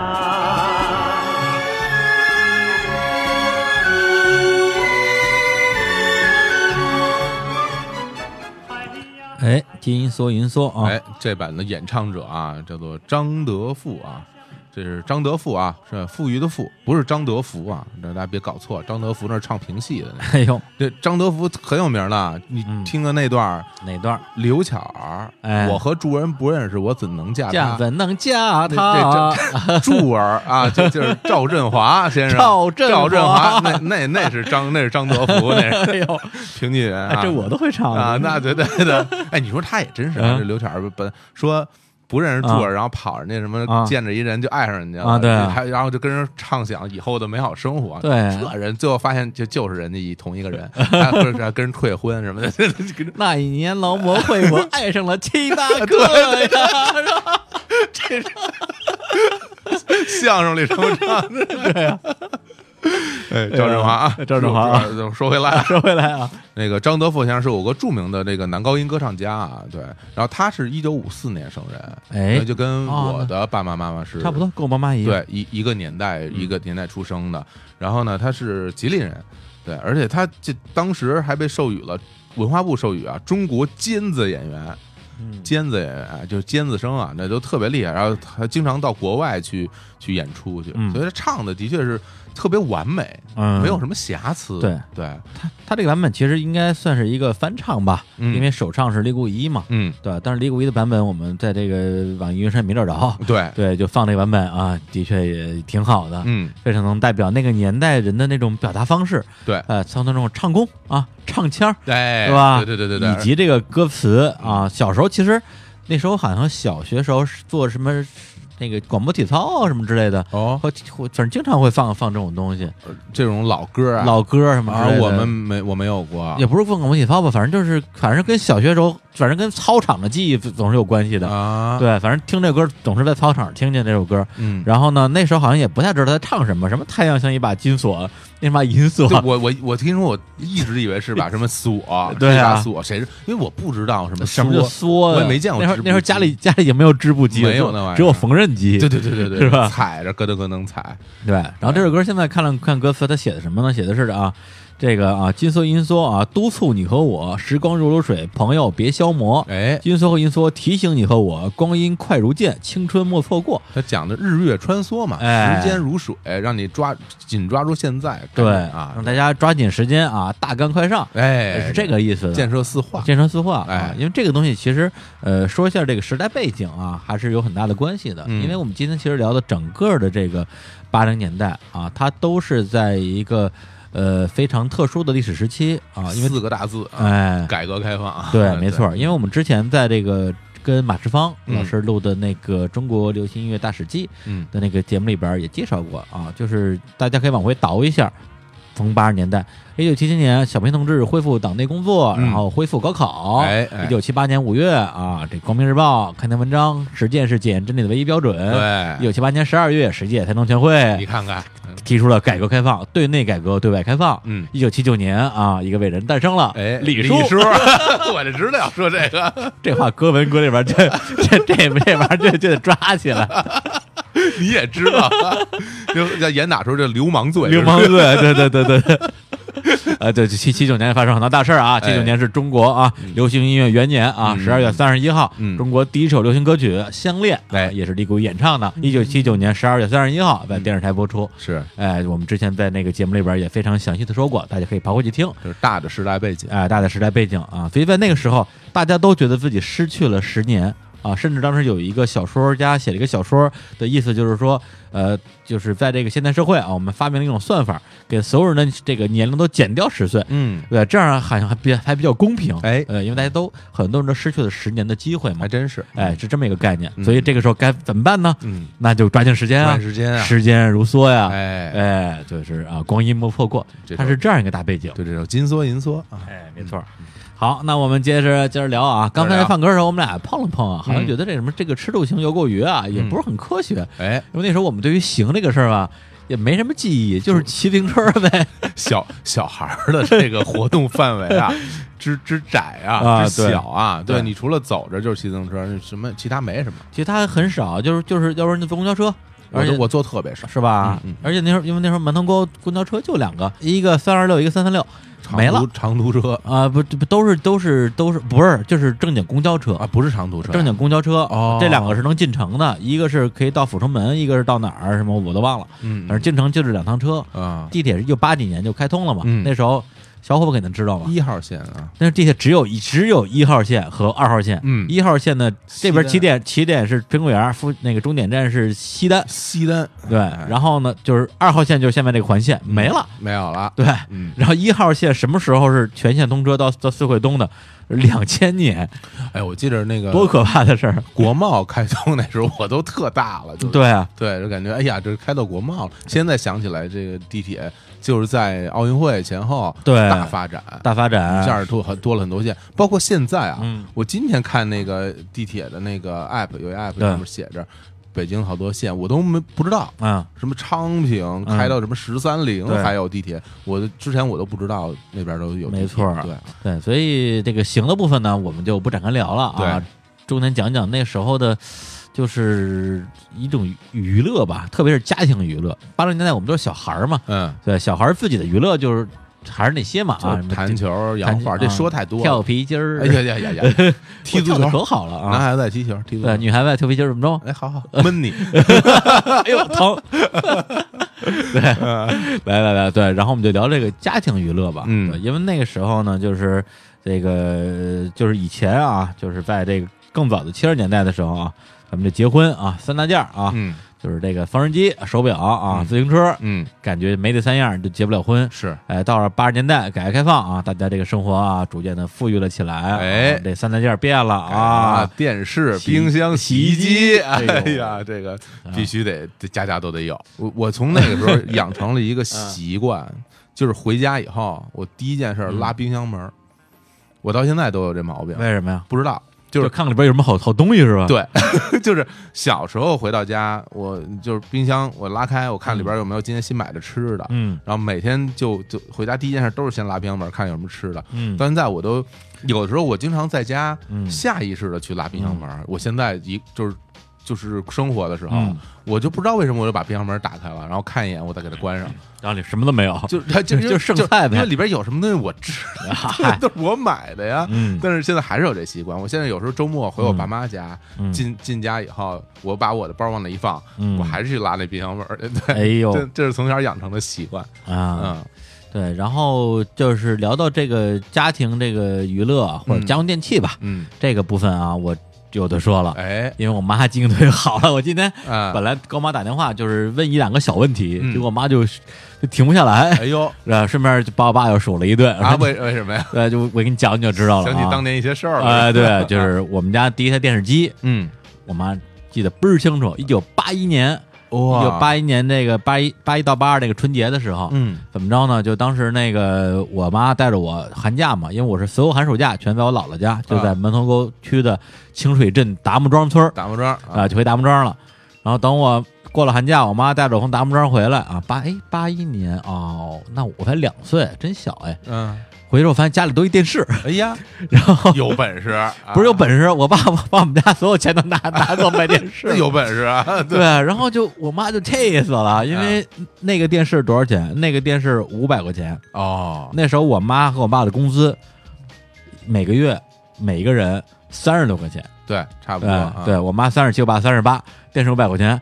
我妈说：“你爸把那什么抽屉里的那些钢镚儿什么的全攒出来了，把家底儿都抄了，全给抄了，而且完全没跟我妈商量啊是。鬼子来了，真是鬼子来了，给我 给我妈气坏了。呃，但是呢，也因为这个原因，我们家可能就是那一片儿，因为那时候住平房嘛，嗯，里边儿这比较有比较早有电视的，黑白的吧？黑白的嗯十二寸的黑白电视，那个旋钮啊还是那种转的，啊是转的那种那那种调台，后边还啊俩天线，对，嗯然后呢就把那电视搁家里了。嗯我小时候一直看就是这电视，而且当时好像是为了让这电视屏幕显得大一点儿，啊，前面放了一个放了一个玻璃片儿，放大镜，放大镜子一样东西，完对对对。了显得大一点儿。对对对，它是真的会大一点啊，它不是显得大，是是是。是真的会大呀，对。对，也就是这这个电视就相当于就是一个人啊一年多的工资啊，嗯。也是说这不吃不喝。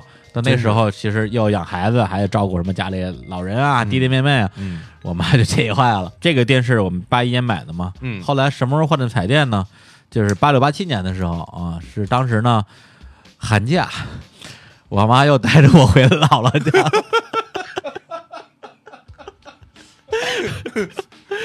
只敢趁没有人的时候作案，这个。然后然后啊，然后我我们因为还那我们俩前脚到，嗯。过两天我爸也来了。啊，然后他因为那时候就是往那个山里边也好像长途车什么的，就是不是每天都有，好几天才有一趟，就一般都是会就是比如说就是蹭个车，嗯看谁要进山就跟着一一块儿去。发现我爸呢把我们家那黑白电视给带过来了，我说：“哎，你把电视带过来干嘛？”我说：“没事儿，我买了个新的彩色的。”我妈又气坏了。呃，后来我那我那几个姨就跟我妈说，就说你这种就属于假厉害，啊，天天在家里好像说，哎，脾气脾气特大啊，哎，谁也不敢惹你，这钱你都管不住啊。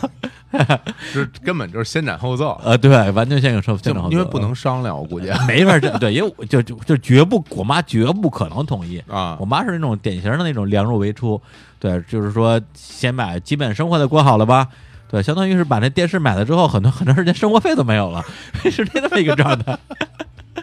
我很喜我很喜很喜欢你爸这性格，对，我很激进啊，很对对，我爸跟我说之前，我都不知道这些事儿。我哦说，哎我爸当年这么狂野呢。啊，可以，对，现在感觉好像还还还还还行。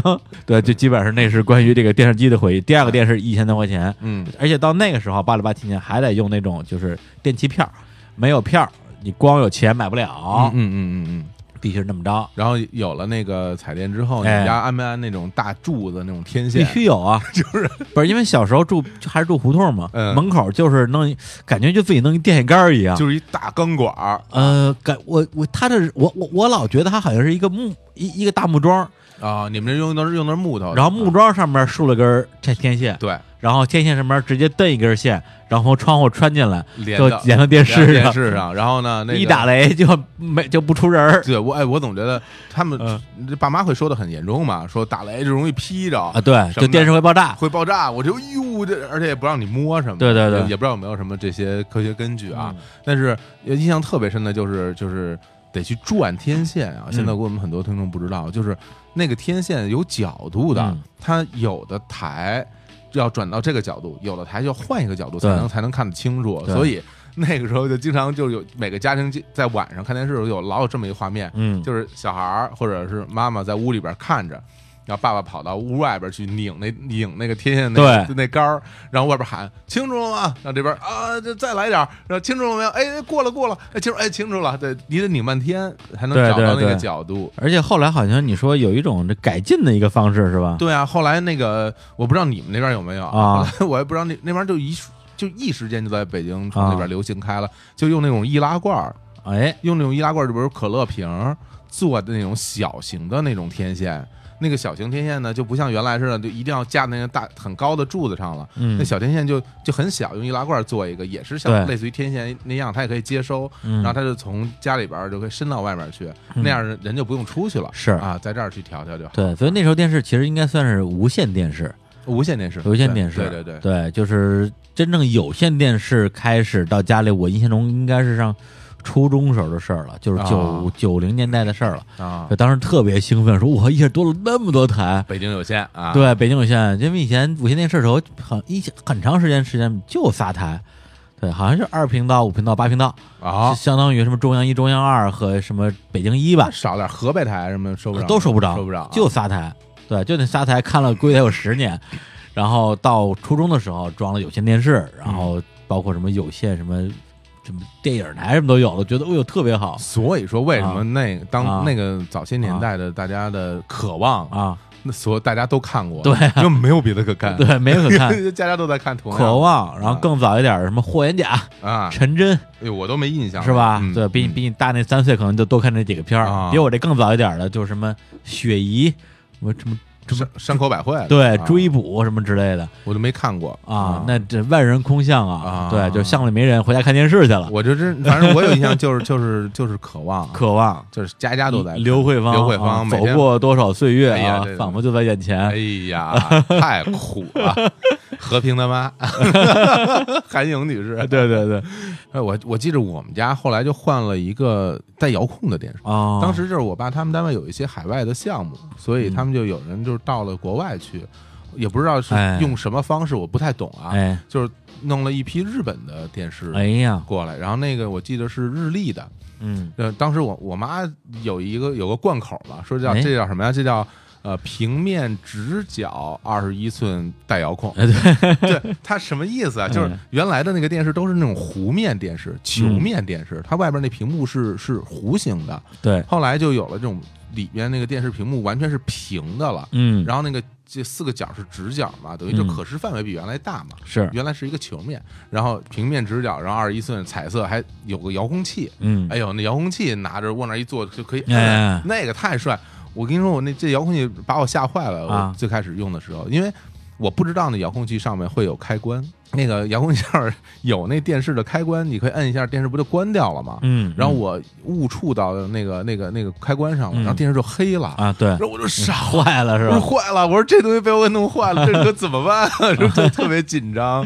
后来嗯后来我妈也不知道该怎么说啊，这不会坏了吧？后来就我爸回来，然后翻那说明书，嗯。也看不太懂，然后就瞎摁，然后又摁了一下，又亮了。又亮了。哎呦，我这 常出游戏，我一想，要不然这死定了，这个。而且那个时候好像大家还都爱买这个日本的，而觉得日本的那个质量好，特别是电视。是是是，对我我我们家那个是当时是夏普的，夏普啊，对，然后这个价格啊有零有整啊，嗯。一千四百三，哦，一千四，一千四百三，嗯然后那个时候是八六八七年嘛，嗯。我妈的工资比之前涨了涨，嗯，涨完之后四十九块五，呵，那没涨没没涨多少，是啊，但是离这跟这电视比起来，真是没多少钱。是，对，当时就反正费劲巴拉啊，刚买了个电视，然后电视还有那个洗衣机啊洗衣机都是波轮的，嗯，最开始也没有那种双桶洗衣机，对，就单单桶波轮洗衣机，现在的这种叫什么洗衣机？是哪个？现在的洗衣机叫什么？就呃，滚滚筒洗衣机当然现在波轮式也还有了，但最开始的时候，那个洗衣机是没有甩干功能的嗯，只有那个洗涤功能。嗯，我记得我们家那是什么牌儿？白菊，不一样，我们家也是白菊，是白菊，就是白菊。是北京产的，好像是。嗯，白菊。啊，啊，然后那个是那那叫什么？我妈那那叫单缸，单缸洗衣机，对对，只有一个一个桶，只有一个桶。是，啊，这里边就是等于一个是一个用来洗的，嗯。一个用来甩的。那的。甩的当时没有，后来有了双缸，才有了啊才有哦。才有甩干功哦。能。对，而且那甩干很有啊很有意思，那甩干上面有一个盖的东西啊，对对对，一个盖儿，盖儿。摁进摁进去，然后再放下去，然后那经常衣服放的不平整，甩，咕咕咕咕咕咕，然后那个洗衣机自己就走了，走了起来。走起来了。这时候赶紧赶紧把这开关关关了啊！然后把这衣服拿出来重新摆摆。摆重新摆摆弄平整摁平了。啊！对，然后我特别喜欢去观察那个排水管儿，因为它一甩之后，然后它出水嘛，嗯。然后唰出了一堆水，我就蹲那儿看，哎，我说这好玩儿。然后经常它开始喷水的时候，我把那管举起来，然后我说我就 cosplay 那种什么嗯马路上浇花的那种什么嗯。那种大管子洒水车什么的，嗯。我妈老说这神经病的孩子，这是。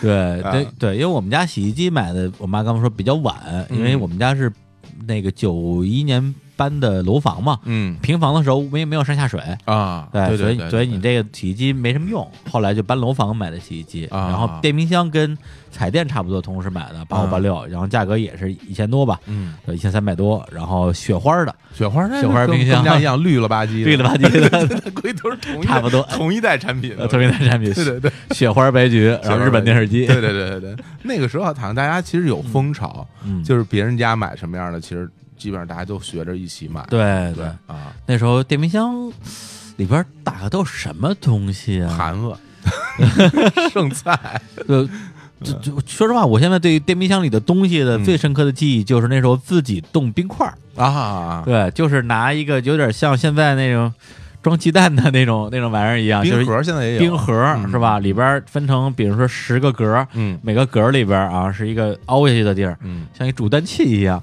然后在里边倒就自己兑点糖水儿倒进去，然后冻成冰。最早的那种啊冰格，我有印象的话，就是它其实就是一个一个盒儿，嗯然后里边有一个格儿，嗯那格儿可以拿出来的。就像那个井格老，就什么那个嗯。九宫格火锅那种，啊。那个格子可以拿出来，啊，先把水倒进以后，然后把格子放进去。啊，对对对对，是那样的，好好像是是吧？然后去冻起来，然后弄好了之后，然后一拧，然后就它就碎了，然后把中间那个再抽出来，就好多冰块儿。好多冰块儿，对，然后可以，我那时候还冻过牛奶啊就觉得特别好。对，就自己自己做冰棍儿嘛，相当于后来就出现那种冰棍儿模具，冰棍儿，对对对对对，对吧？一小棍儿插进去，插进去，对，然后还得歪着点儿，因为直着放掉进去了，对是吧？得歪着点儿，歪着点搭在那个两边儿上，对，嗯。然后里边倒上什么呃橘橘子水啊，什么嗯。什么什么什么可乐啊，嗯。什么自己去冻那个玩意儿，也也嗯。特别美。我为了能够让那个冰冰棍儿或者冰就是冻得快一点儿，嗯。它放在外边那个门儿上，它就冻得慢；嗯你塞在里面去就冻得快，嗯，对吧？因为里边更冷，里边更冷，外边冻得慢嘛。嗯有时候我着急，我就把我妈在上面里边冻的东西拿到外边来，然后我妈说：“哟，哟给我冻 里边其实也主要冻上肉吧，冻肉。”我就把我就把肉放在门上，然后把那个冰棍放里头去，塞在里边，然后在那冻。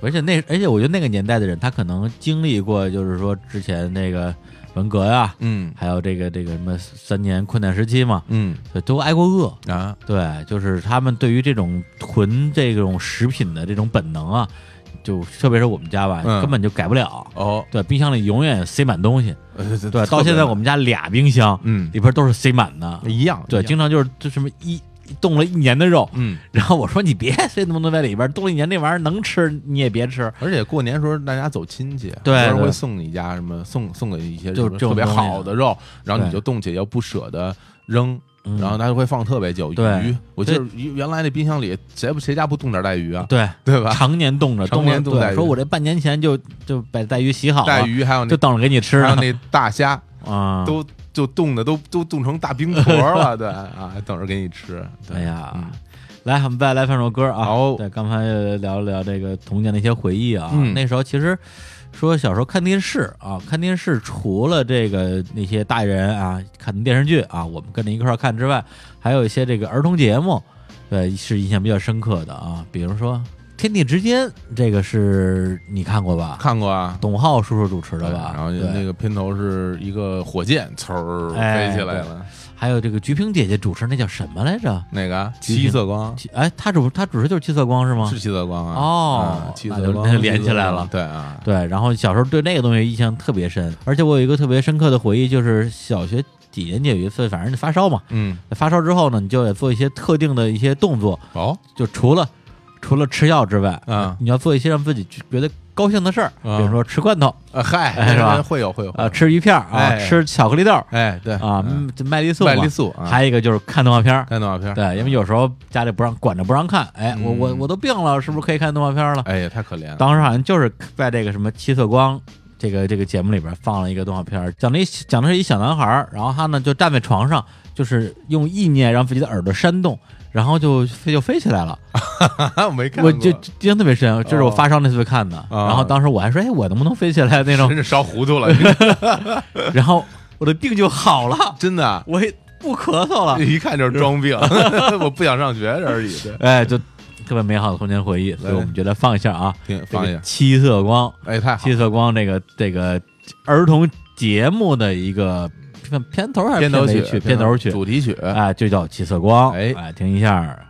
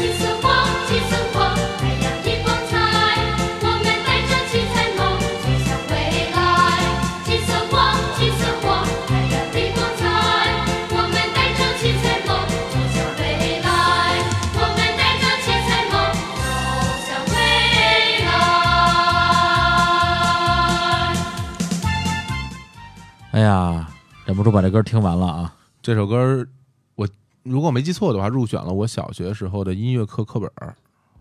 啊，上课。可能是你那时候的音乐课本吧？对我们课本上没有。上课要学的，老师，啊但我们上课也学过，而且教教你唱，而且歌唱比赛经常唱这首歌红五月啊，这 差不多吧。必？须唱这首的，对，一个是唱这个，还有一个歌声与 歌声与微微笑，是吧？都唱这个，都得唱啊。这个，对。嗯。然后前面一个领唱的大美妞儿，哎呀，是吧？穿着白衬衫、红领巾、小裙子、皮鞋，那鸡，哎呀。嗯那么小的时候啊嗯，就这么不单纯啊。那那你不喜欢吗？啊！这歌啊，刚才我们还说呢，我说这歌的这歌词啊，跟刚才那个他跟那个金梭银梭啊，嗯，还挺像啊，哎，还真是。开头四个字一模一样，太阳太阳。太阳太阳。啊，对，然后后来我就搜了一下，发现这首歌呀，作词啊，嗯，两首歌是同一个人。骗子 就会这一招是吧？哎呀，这个著名词作家李幼荣先生对对啊，失敬失敬，非常喜欢用太阳这个意象啊。嗯对，一个这个解放军总政歌舞团著名词作家啊，嗯，对这个太阳好啊，你看看我们这个日坛公园是吧，也也也也是太阳打头的嘛。生拉硬拽。行了，我们这撸撸起袖子加油干吧啊！咱们继续说啊，来来来啊，啊，对，然后那个刚才说了说小时候的关于这个一些家庭娱乐的回忆啊，嗯，还有一些呢就是关于这个游玩儿吧，游玩儿对，啊就是就是真的是北京记忆，玩耍啊玩耍的记忆，那估计都没有。我门头沟黑山公园，跟你说，哎呀，听着就厉害。对啊，听着就厉害，黑山老妖柱里边，对啊，黑旋风可牛了啊！但是我小时候觉得我们那个黑山公园特别大，啊对，后来我就是前两前两年去看了看，发现特别小。啊是吗？对，因为小时候你看什么都大嘛。对，那倒是。嗯对，然后那个真是进城玩的记忆就特别少了，因为啊小时候有一个问题就是我妈跟我都晕车，哦，那那太痛苦了都晕的特别厉害，而且啊属于坐坐地铁都晕的那种，哦就就没招了。后来就再加上我妈可能她本身也不爱进城啊，我们都进城啊，然后就哎上北京呃哎，不是上北京，那是那是延庆的说法。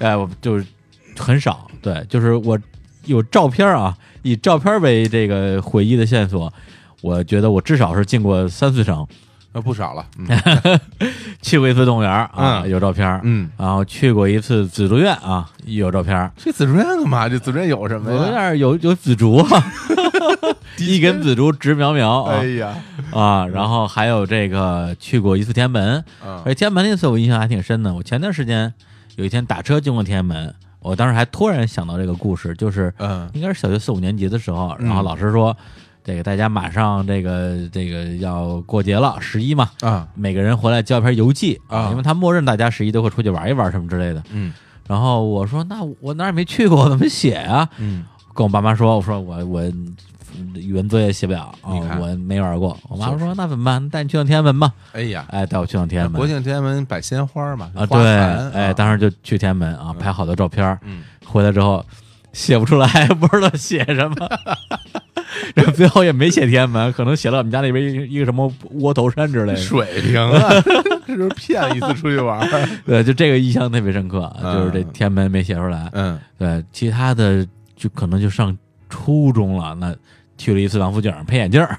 啊对就初三的时候第一次配眼镜儿，嗯。去了王府井，然后配完就走了，那时候那时候叫什么？大明眼镜店，大明大明。啊，这是北京著名的老牌子。老牌子啊嗯，对，就是好像其他就真没什么了。啊。对，其就是大家都说的那什么北海故宫什么这些东西，北海故宫完全啊完全没有，哎呀，完全没有，要不然啊。就去什么应聘记者什么的啊对啊。人生让你去都不认识路。对，啊，就记者就从四中出发嘛，说嗯。大家去王府井，嗯，从四中先回北京科技大学，再从北京科技大学去王府井，只会从学校出发。那时候也没也没智能手机，哎呀拿一地图还得找公交车那车车号，嗯，这有什么办法啊？你这样出租车司机就算你绕路，你知道吗？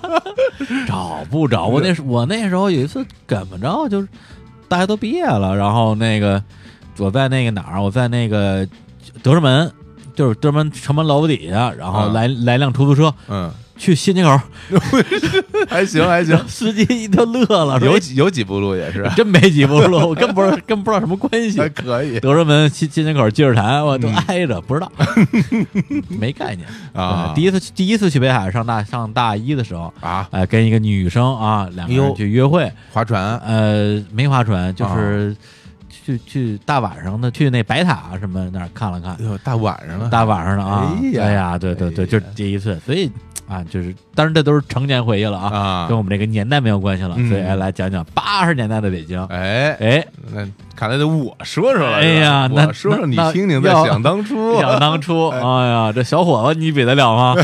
比不了，对，因为因为我家住那位置，其实就不算城里嘛，哎所以说去那个三环你不算城里，对对，郊区了，郊区太郊区对对对对。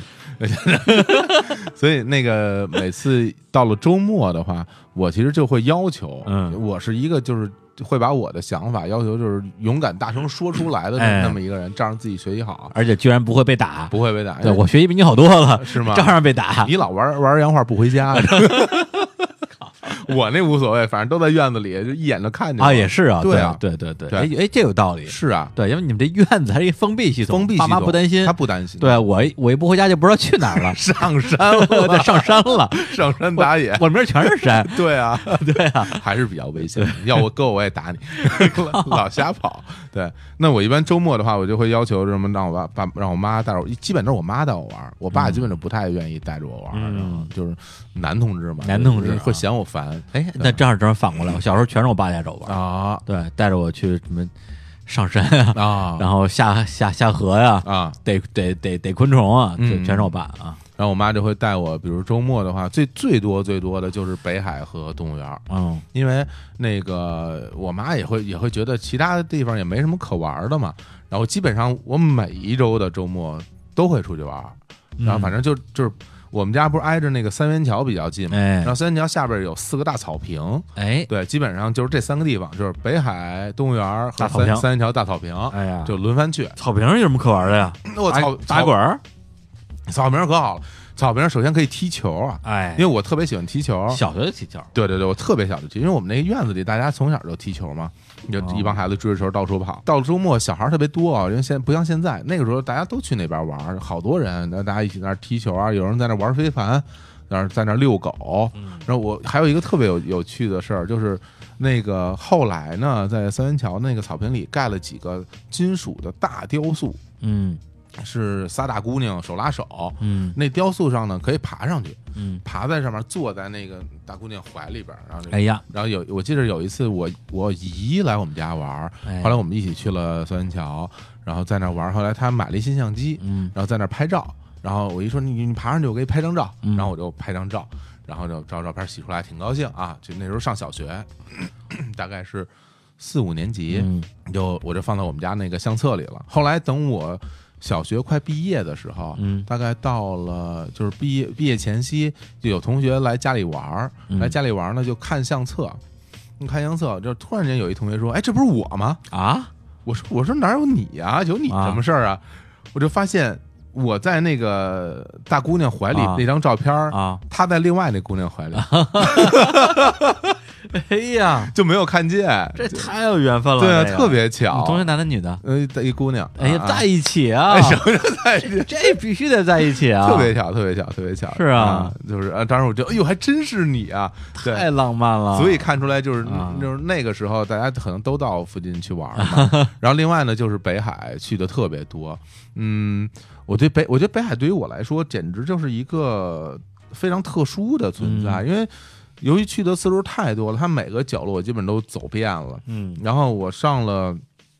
上小学的时候，我我妈带我去里边玩，然后我我一般就会都会去划船，我特别喜欢划船，嗯而且呢，我喜欢真的是划船，哎。因为，北海里的船，一个是手划的一，个是脚踏一，个是脚踩的，嗯。后来才有那种电动出来。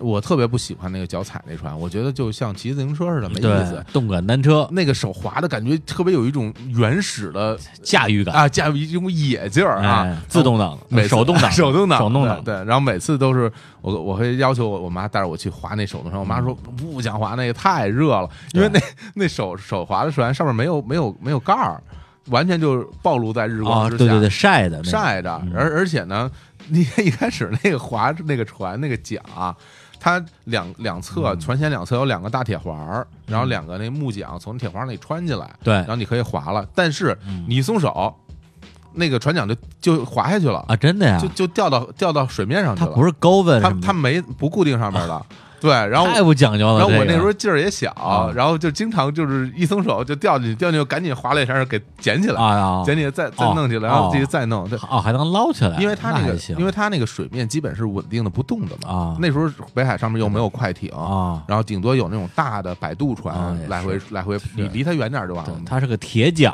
那就掉下来。哎呀，呵年轻的小伙子，年轻的小伙子掉下来的是一个金桨还是银桨，还是一把铁桨呢？太 太冷了。对，后来真的等我到了上中学的时候，就自己出去玩，嗯我也经常去北海。对啊然后就是一个人骑着自行车，戴着耳机，特别中二，觉得自己特酷，嗯然后就跑到北海去。嗯嗯，冬天的时候尤其最多，啊，还冬天冬天人少。啊对我，其实到现在，我有时候如果其实一般就是心情不太好的时候吧，我都会去北海去待一会儿。到那儿我就感觉特别平静，因为那一切东西对我来说特别熟悉。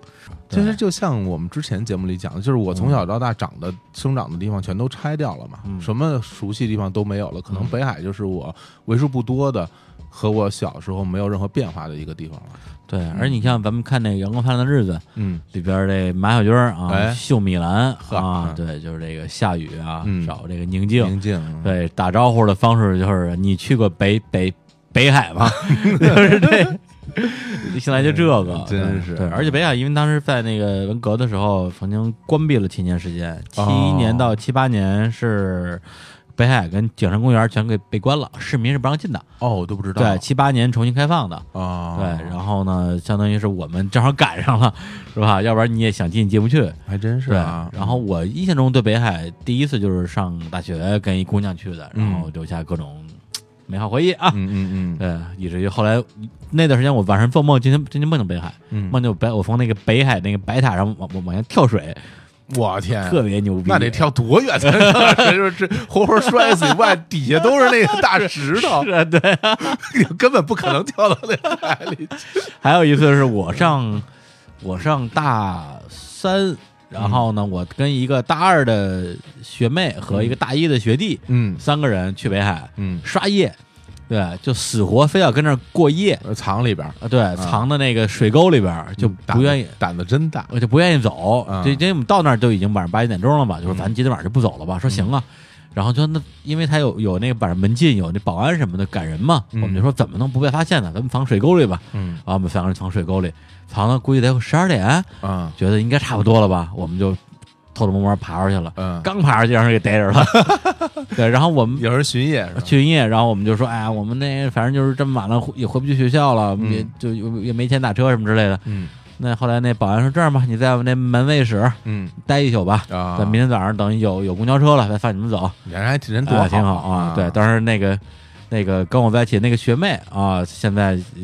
也混得非常好啊，哦什么奥美啊，什么高级什么什么什么架构师之类的，哇厉害啊，特别火啊，嗯。在什么在行上就火的一塌糊涂，出了好几本书了。真不看人家。啊。对我那个那个那个师弟啊，嗯。叫狸猫，就是我们聊游戏那样那样节目的嘉宾。垃圾手游制造者，哎，对，就是北海就跟他们一块儿去的，啊对，就基本上可能就是都是这种回忆了。嗯，对，哎呀，北海这个真的是太幸福了啊！北海啊，就是北京话怎么说啊？就是啊谈恋爱的圣地。啊，是吧？这讲就是，的确是那时候人都会说啊，就是如果你谈恋爱没有俩人一块去过北海，这就算不成立啊或者是说你约一个姑娘，约她去北海跟你一块玩，她只要同意了，就等于她就可以，领证了，就就等于她 她就答应你了，就答应你和你交往了。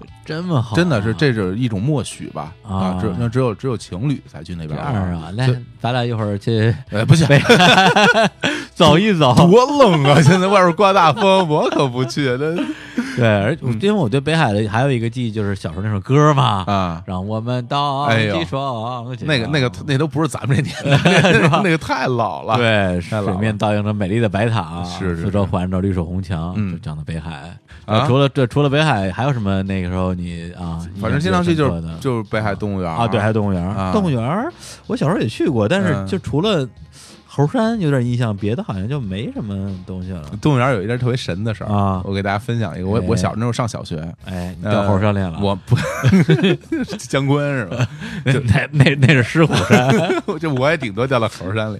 那个有一个周末啊，然后我爸有一特别好的朋友，嗯然后呢也也也算是酒友吧，他们俩他们俩每个酒，肉朋友，对他们俩每周末都一块喝酒。哎呀，不是好人。然后他们一喝酒呢，就把我从家轰出去啊就那叔叔啊就就看着我，滚蛋，然后然后 让我走，太混了，让我走，家都不让待然后了。上我们家玩去。啊，找找找 找他儿子，然后我跟他儿子，我们俩是一边大。他说他儿子比我大个三个月，嗯然后我们俩就老在一块玩。结果有有一个周末，嗯然后那那叔特别着急麻慌，因为印象特别满满哎满脑袋汗，就跑我们家来了，砸门，然后就跟我爸妈说什么。后来嗯结果就看他们一堆大人都就是院子里一堆大人都都跑出去了。啊后来才知道，就是他儿子找不着了，啊，等于丢了。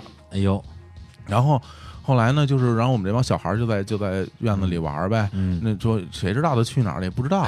后来等到快呃都快天快黑了，嗯太阳快落山了，哎，就我们在院子里玩，就看他儿子嗯。从那院门口嘚嘚嘚嘚嘚嘚走进来了。走进来了。然后呢，呃，身上斜背着一水壶，啊。手里拿一把刀，啊，是那个一就是北海，嗯。不是北就是动物园里边有啊卖纪念品的吧，啊。纪念品卖的那种大的鬼头刀，那塑料的，你见过没？塑料塑料的还是木还是木头？塑料的，塑料的。木头那太大，那是偃月刀，那那 巨长那种塑料刀。但是小孩拿那一刀也特大呀，啊。然后就手里举一刀，然后戴一个小黄帽，然后就特、特别高兴，倍儿美，哒哒哒就跑回来嗯了。然后我们就说，哎，不是你你你你爸妈不不是不是找你去了吗？啊然后说说说说你找不着了，说没有啊，说我回来了，你看我这这这这刀牛不牛逼？然后然后说牛牛逼 牛逼牛牛牛牛 牛牛，好，这真好，然后大家就一块儿玩儿。后来走走走，然后他爸就挺晚的了，他妈妈才回来呢。啊回来以后就就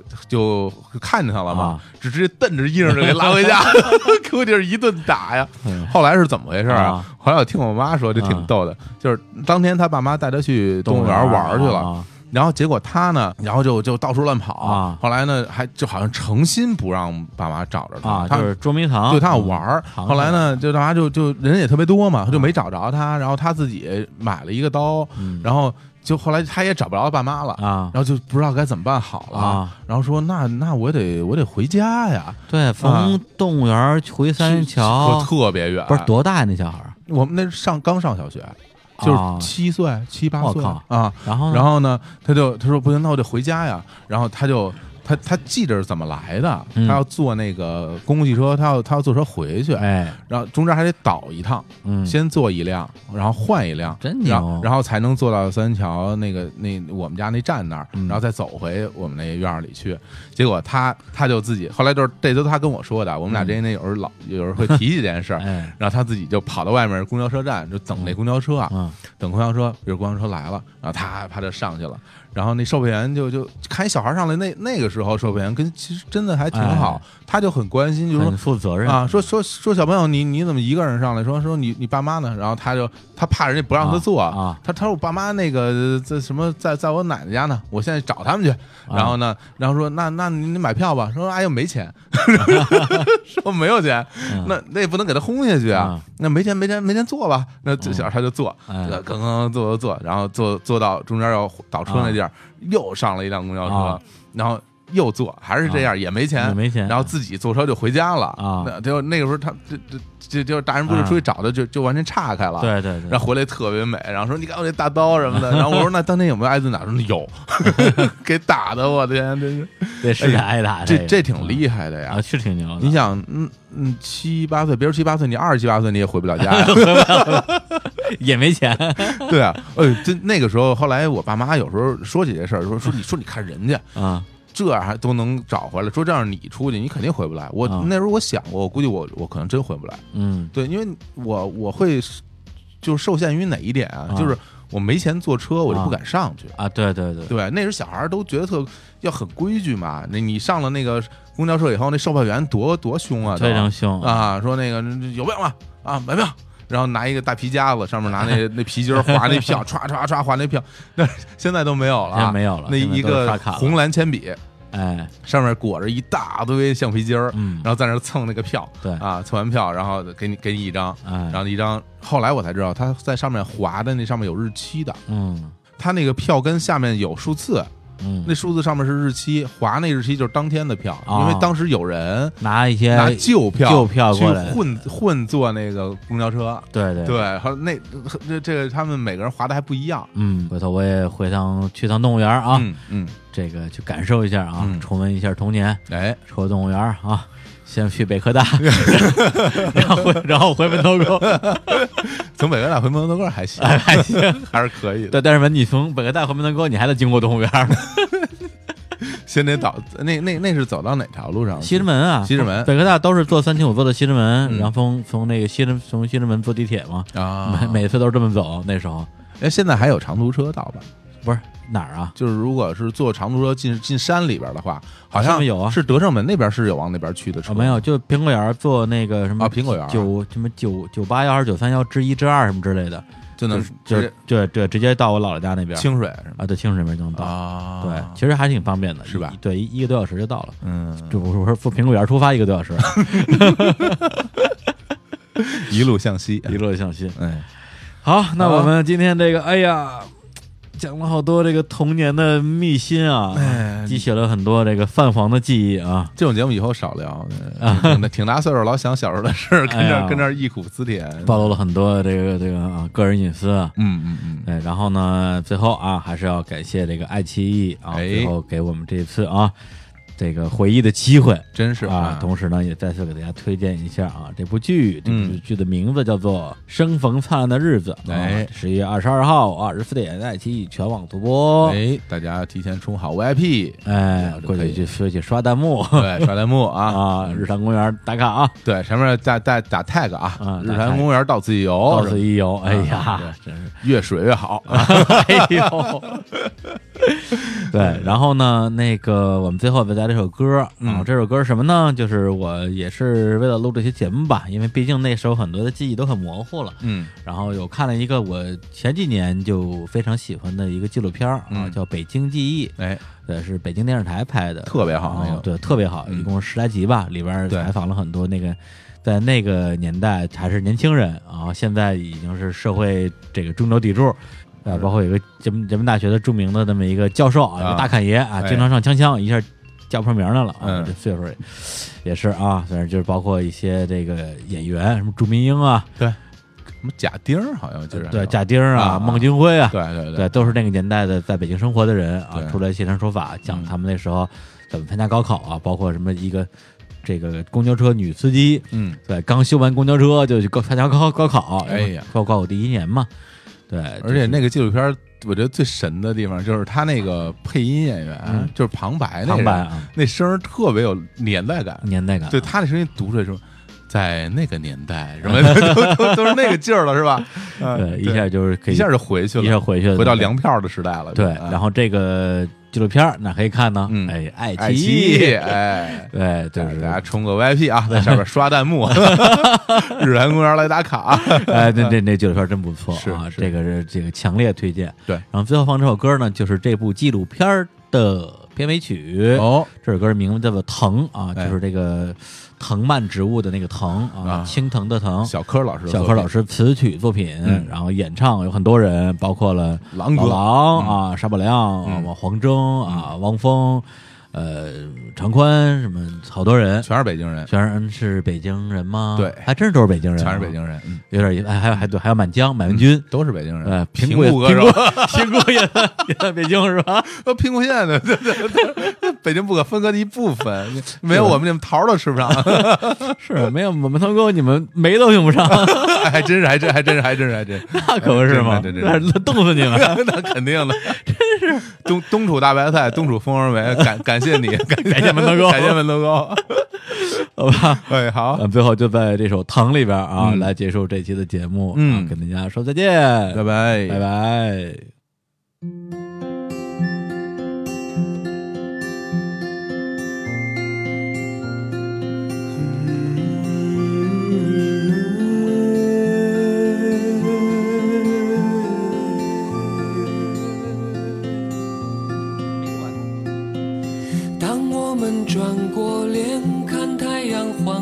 生，鸽子依然落在无期，却不是从前的那只。当我们抬起头，已过二零年级，看枝桠满天的那颗，曾经是嫩嫩的绿。那么多的枝枝蔓蔓，这挡住的是那些往昔。哦，接着另一个往昔。那么长的缠绕，缠绕住的是那些回忆。哦，接着另一个回忆，继续卖力的生长吧，离苍天还很远呢、继发芽吧，要遮天蔽日还要许久呢。继续卖力的生长吧，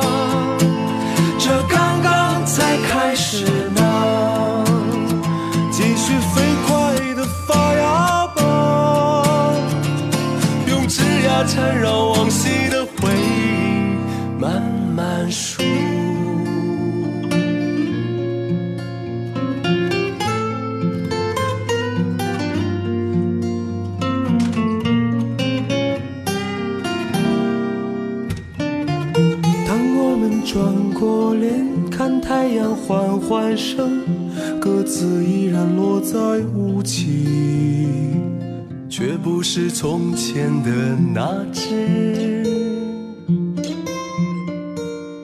当我们抬起头，已过二零年级，看枝桠满天的那颗，曾经是喃喃的。